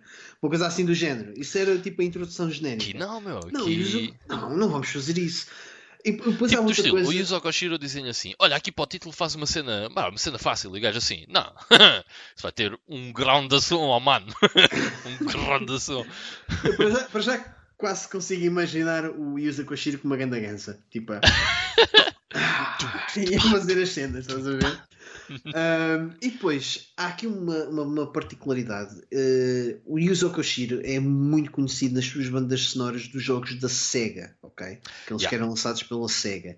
E acho que deve-se muito ao facto da SEGA, ponto número um, dar-lhe a liberdade toda, eh, confiar completamente nas capacidades dele. Tipo, tu és Yeah. de carta branca, estás a ver, faz o que queres. Aliás, a, a SEGA dava-lhe créditos no menu principal do jogo, maluco. Music by Yuzo Koshiro. Yeah. Alright? É mesmo tipo carta branca. Há outra Faz- coisa em particular. Ah, o Yuzo Koshiro foi se calhar a pessoa que melhor aproveitou o chip de som da Mega Drive e que Sim. melhor soube aproveitar o chip de som da Mega Drive. ok? E isso Sim. também foi bem importante para ele ficar muito conhecido nesta altura com aquilo que ele fez. E outra coisa é ahm, a SEGA, finais dos anos 80, inícios de 90, ah, que estava em grande competição com a Nintendo, não é? Portanto, aquela famosa console wars. Yep. Eu, eu acho que a SEGA fez um esforço brutal para, para se mostrar à frente do seu tempo.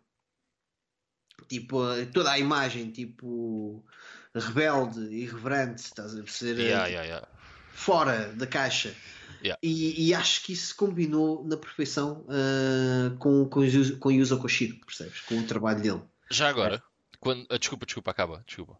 E a dizer, é- eu acho que era impossível o, o Yuzo Koshiro conseguir emprego na Nintendo. É, Só na yeah. SEGA, estás a perceber? Um bocado a minha Yeah. mensagem é um bocado por aí. Yeah, yeah, yeah, yeah. Aliás, eh, eu vou querer, eh, depois quando acabarmos, vou-te mostrar outro som do Streets of Rage. Eh, e essa cena que tu estás a dizer da irreverência também, ok? Epá, é, é exatamente o que tu estás a dizer. Eu depois, eu depois mostro-te. Mas para quem quiser ouvir, é a música de- das Boss Battles, ok? É, é- é brutal. E é bué Blessed Processing, Mega Drive, ehm, Red, cool, estás a ver? 1991, cool, skates. Só para finalizar, porque o Yuzo Koshiro faz uma coisa que é. pa- o- parece que o processo dele é o que é que qualquer pessoa colocaria aqui? Ok, é completamente diferente do que eu vou fazer. Não vou-me afastar ao máximo disto e vou fazer algo que entre bem, que se misture bem e que Até porque tu pensarias na banda sonora do Streets of Rage provavelmente como outro tipo de coisa. sim, não, Ok. nunca. Uh, por exemplo, tens o Final Fight, ok. Tem um tipo de banda sonora completamente diferente. Uh, e são jogos similares, o estilo. E ele cria uma coisa completamente diferente para o Streets of Por Rage. exemplo, o Turtles in Time. Mas pronto, como é super-herói já. Não, mas em termos de. Para para mim é uma coisa que enquadra-se muito mais naquele, no, no, no beat'em up, estás a perceber? Yeah. Uh, naquilo que seria um beat'em up, Mas não. ainda que seja dentro da, da cena de, das tartarugas ninja. Estão todos enganados. O que encaixa num beat'em up é música de elevador.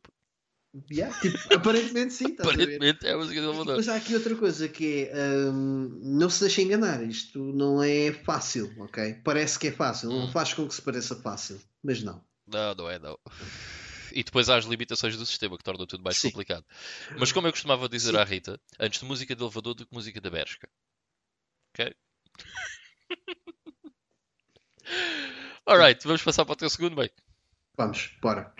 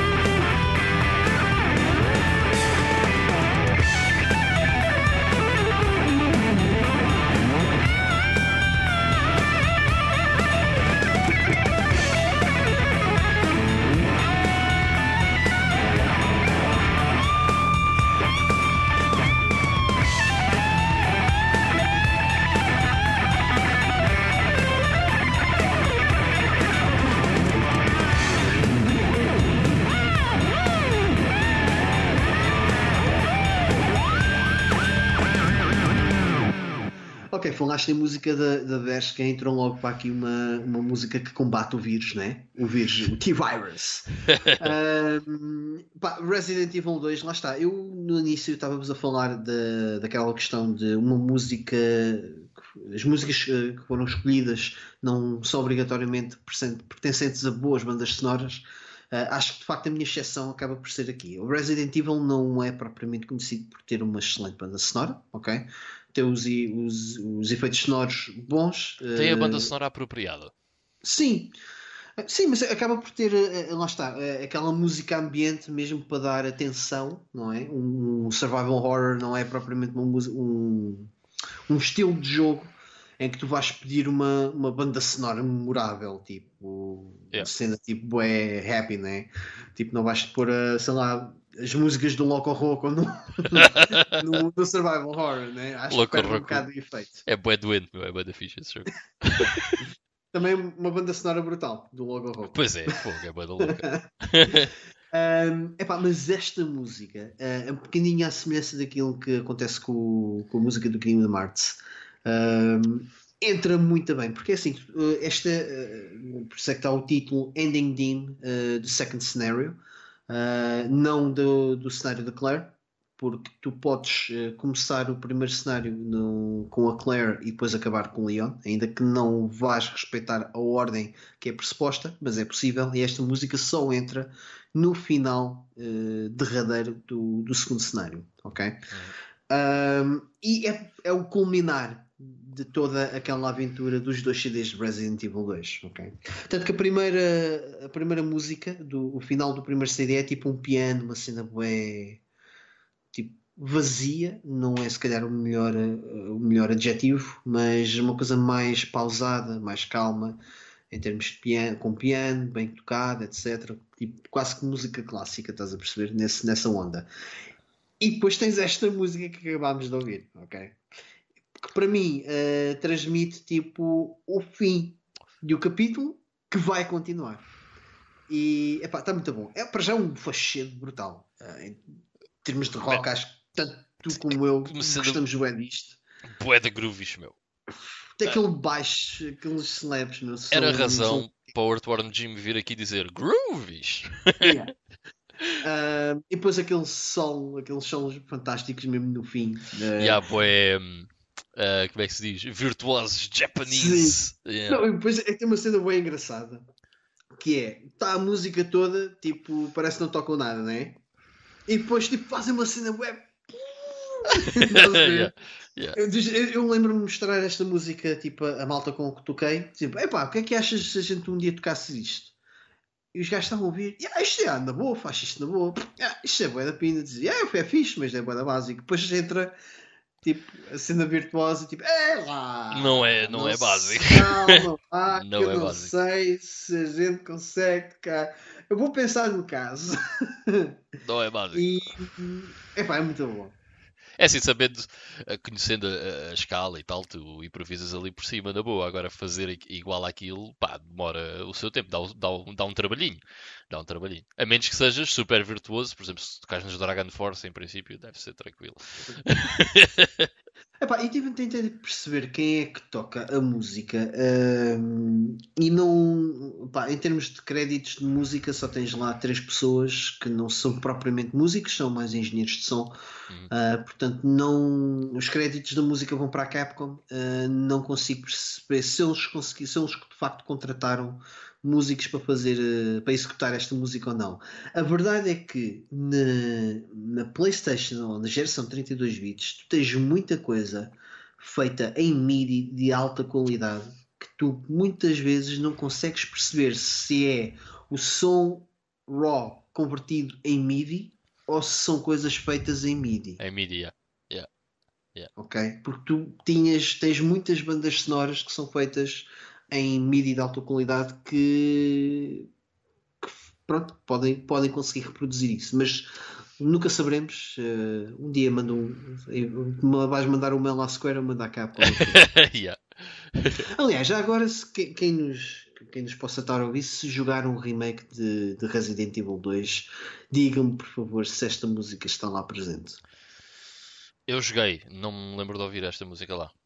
Mas I could be wrong. I Ok. could be wrong. Não, mas jogaste, jogaste até ao fim, certo? Ah, sim, sim, sim. Os dois cenários. Ah, pois a cena é essa, é que só fiz o cenário do Leon. Ah, pois, essa música só aparece no cenário da, da, Claire. Yeah.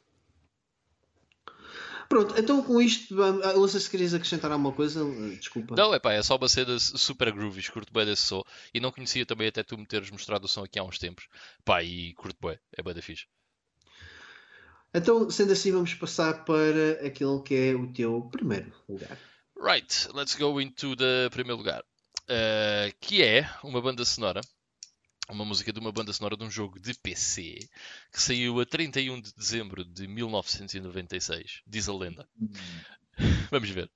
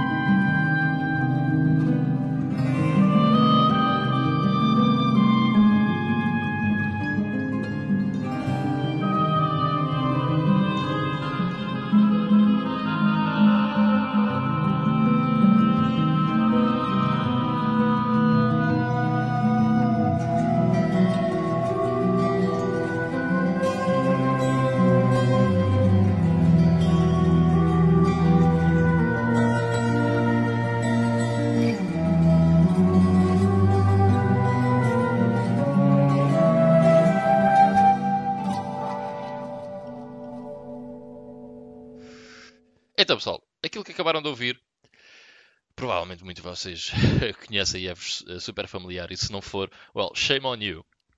Mas é ahm, a música que toca eh, quando nós estamos na vila de Diablo 1, em Tristram, que tem o mesmo título, Tristram, é o nome do- da música. Ahm, e devo dizer que não há muitas coisas para mim ah, mais nostálgicas do que esta música. Ah, esta música estava incluído no, no demo que eu tinha do Diablo antes de ter o jogo. Ah, e eu ouvia esta música em repeat porque jogava o demo bué de vezes. Ah, e depois, quando comprei o jogo, obviamente em repeat outra vez. Porque montes de vezes que, que vamos à cidade, que saímos das masmorras para ir à cidade. Particularidade de escolher esta música da banda sonora, um bocado como tu disseste, na banda sonora do Resident Evil 2, a banda sonora do Diablo 1 é muito ambiental, ok? É muito para tirar eh, partido daquilo que é o jogo e não propriamente para criar uma banda sonora eh, do jogo eh, memorável. Ou seja, é é uma coisa, é uma banda sonora que é útil ao jogo, ok?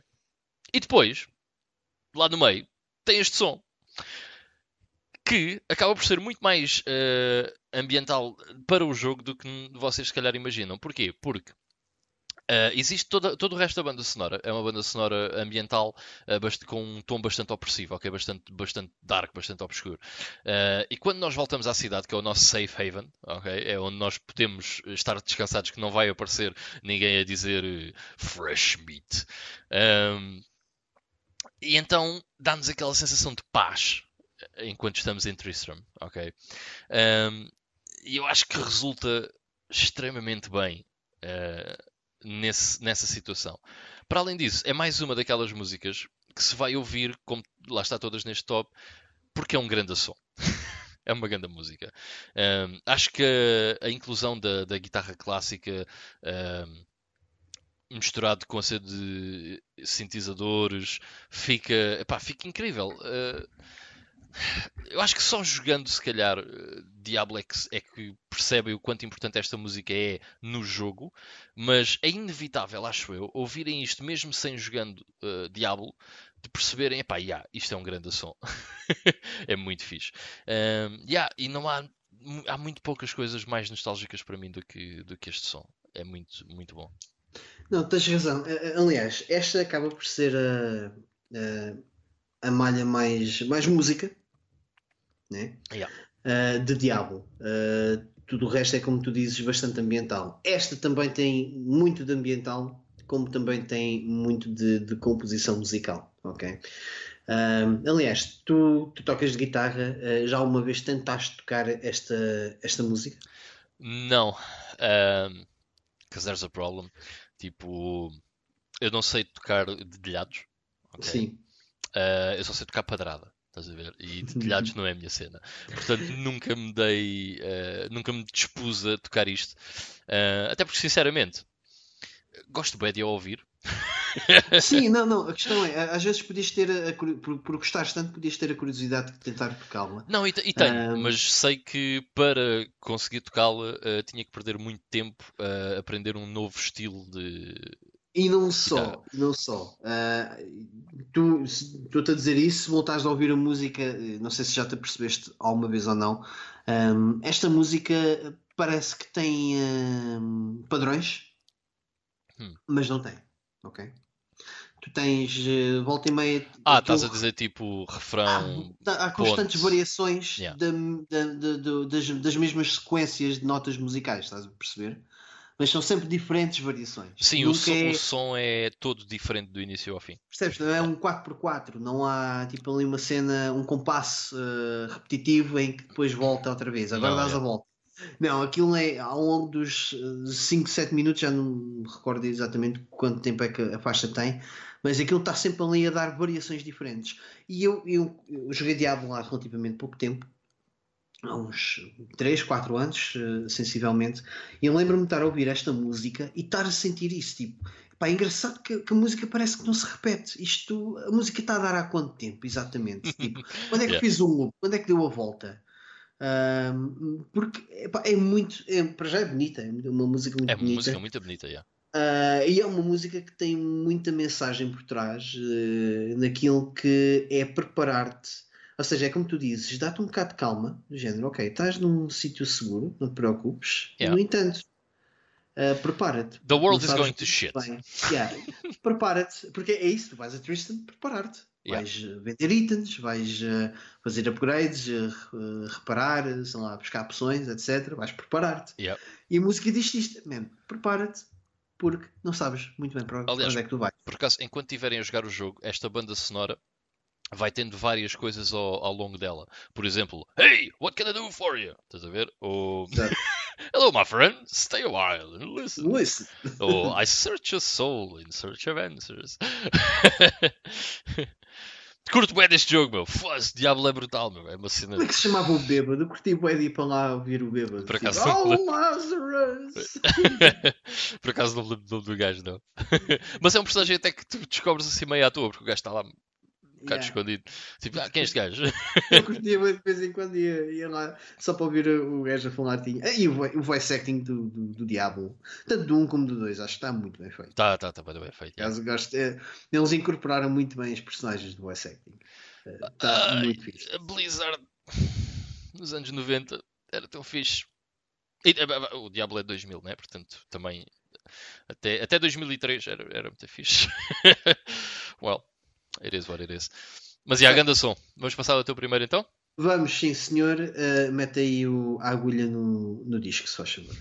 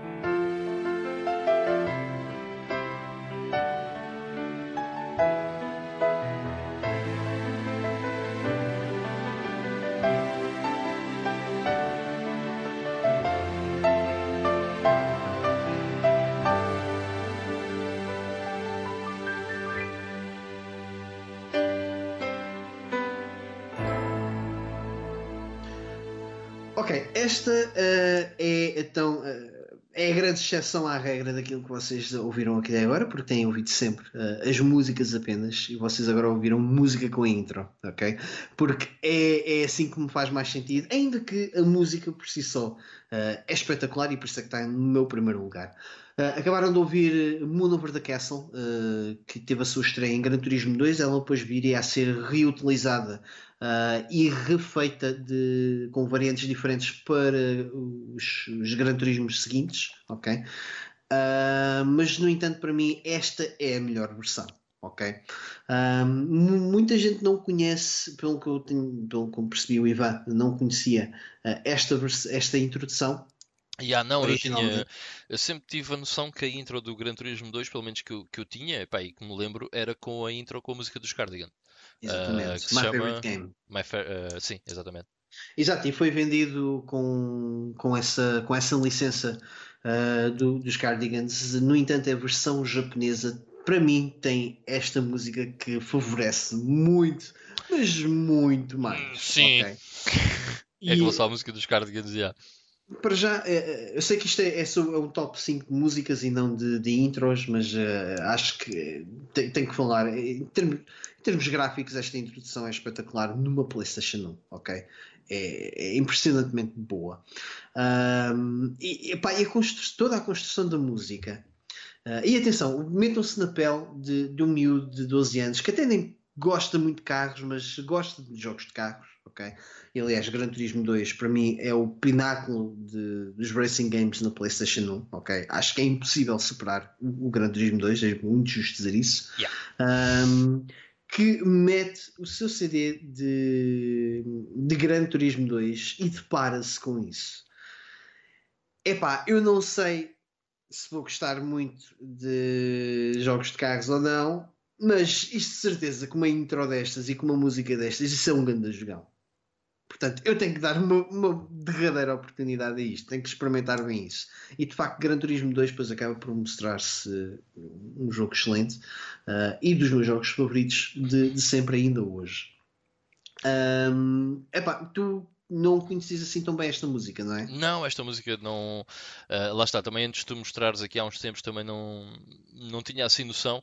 Ah, tenho noção de, e uma vez até estávamos a fazer isso, a passar músicas do- dos menus ah, do Gran Turismo, não sei se lembras, que até estávamos aqui Yeah. em casa e estávamos a ver as músicas dos menus, e, e- e são todas tipo incríveis, as músicas Yeah. do, do Gran Turismo 2, ah, em que tu passas, ah, portanto, não sei se o pessoal se lembra, mas havia várias zonas em que depois tinha as marcas dos carros que vocês podiam comprar. Ah, e cada zona tinha a sua banda sonora própria.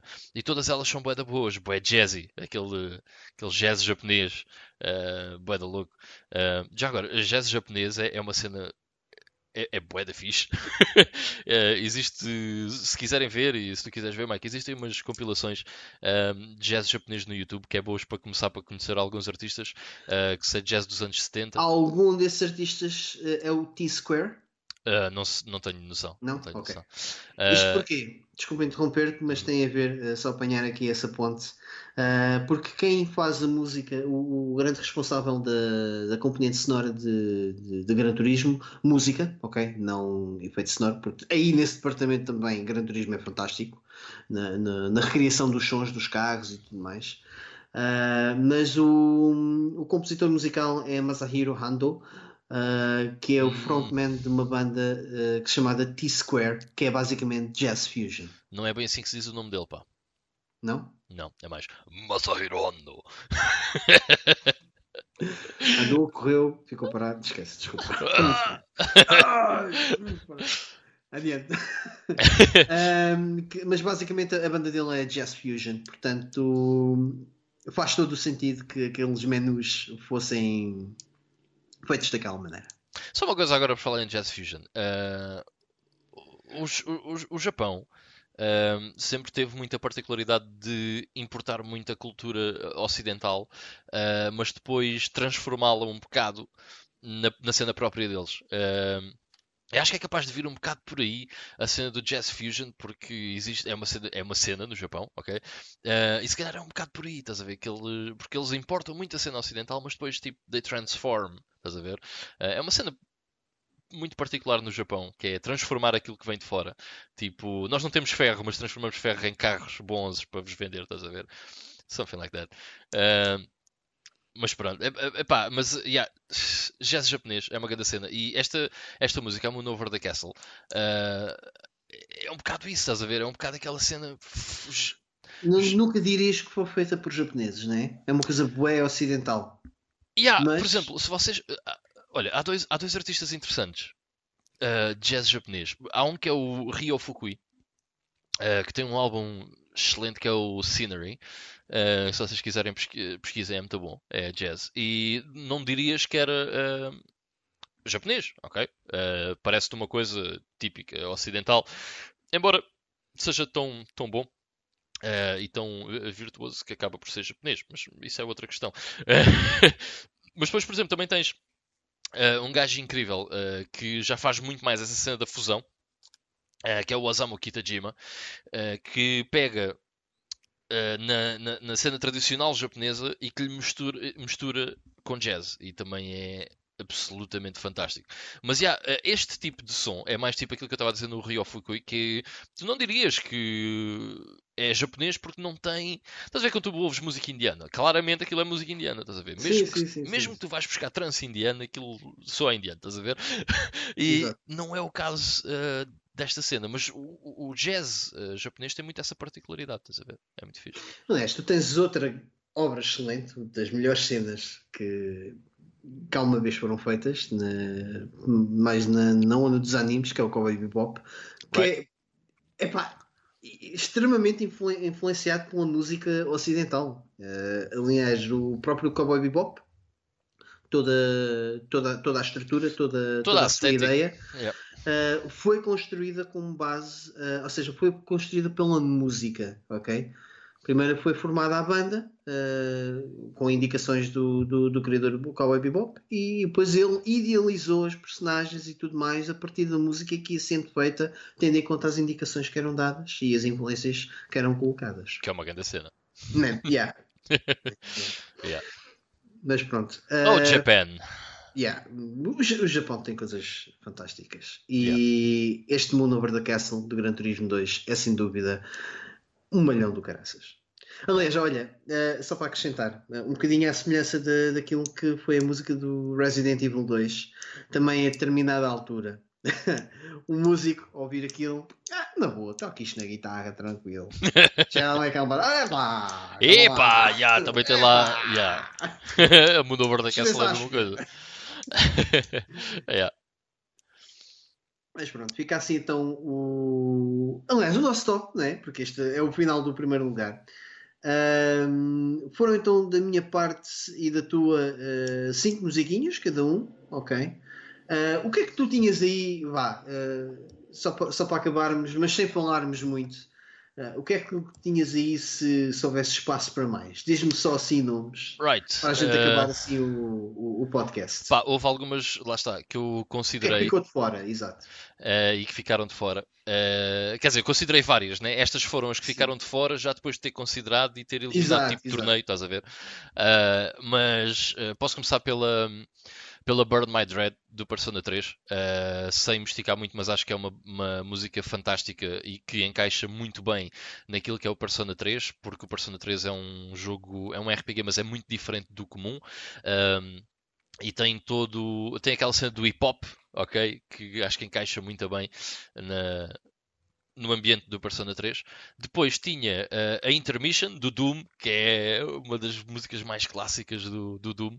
Pá, é um gadamalhão também, é uma cena tipo, padrada. Eh, É uma, cena, é é uma música que, que se repete muito, mas é muito boa. Depois tinha, claro, a main team do Final Fantasy VII. It's very dear to my heart. I love it. Uh, e depois tinha uma que é mais tipo na cena da orquestrada uh, e era a única que estava aqui mais dentro desse género, que é uh, Demon Souls, do Demon Souls, que é a música que até aparece não só, mas também na introdução do jogo, que eu acho que é uma música muito fixe e que tem uma cena que me faz lembrar um bocadinho do Diablo no tom uh, bué opressivo que ela tem e que te faz Mas dizi- perceber. dizias, por exemplo, que eh, essa do Demon Souls, isto por causa de estarmos a pegar na coisa orquestrada, se não jogasses, se nunca tivesse jogado Demon Souls, eu chegava-me ao pé de ti, olha, grande faixa que eu tenho aqui, move isto. Lá é está, que dizias? não tanto.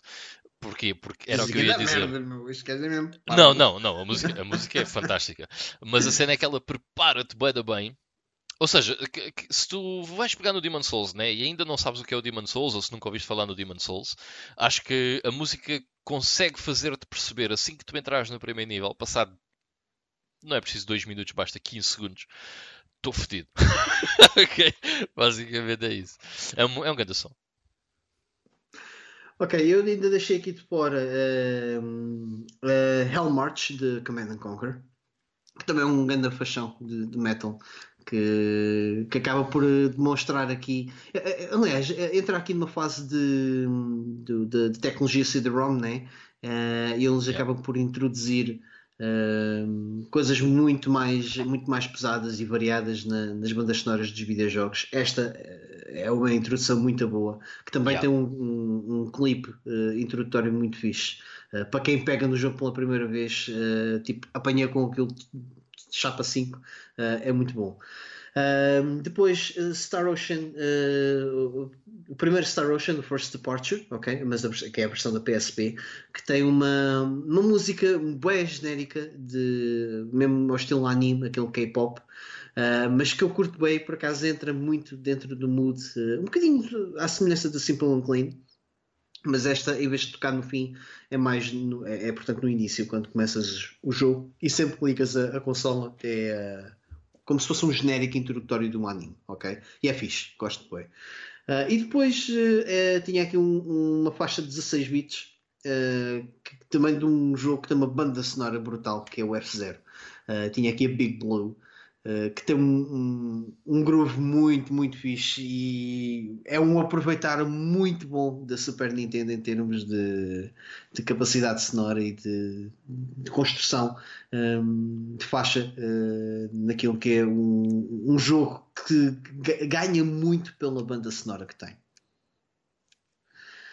E pronto, são, ah, estão aqui as nossas, as nossas escolhas eh, e sugestões. Espero que tenham gostado ah, aqui deste episódio do, do Entre Beats, dedicado à música nos videojogos. Ah, querias deixar aqui mais alguma nota final, Ivan? Não, acho que está tudo, já. Está Está-se tudo? bem. Então, pronto, fiquem bem, fiquem entre beats. Tchau, pessoal. Fiquem bem. Um abraço.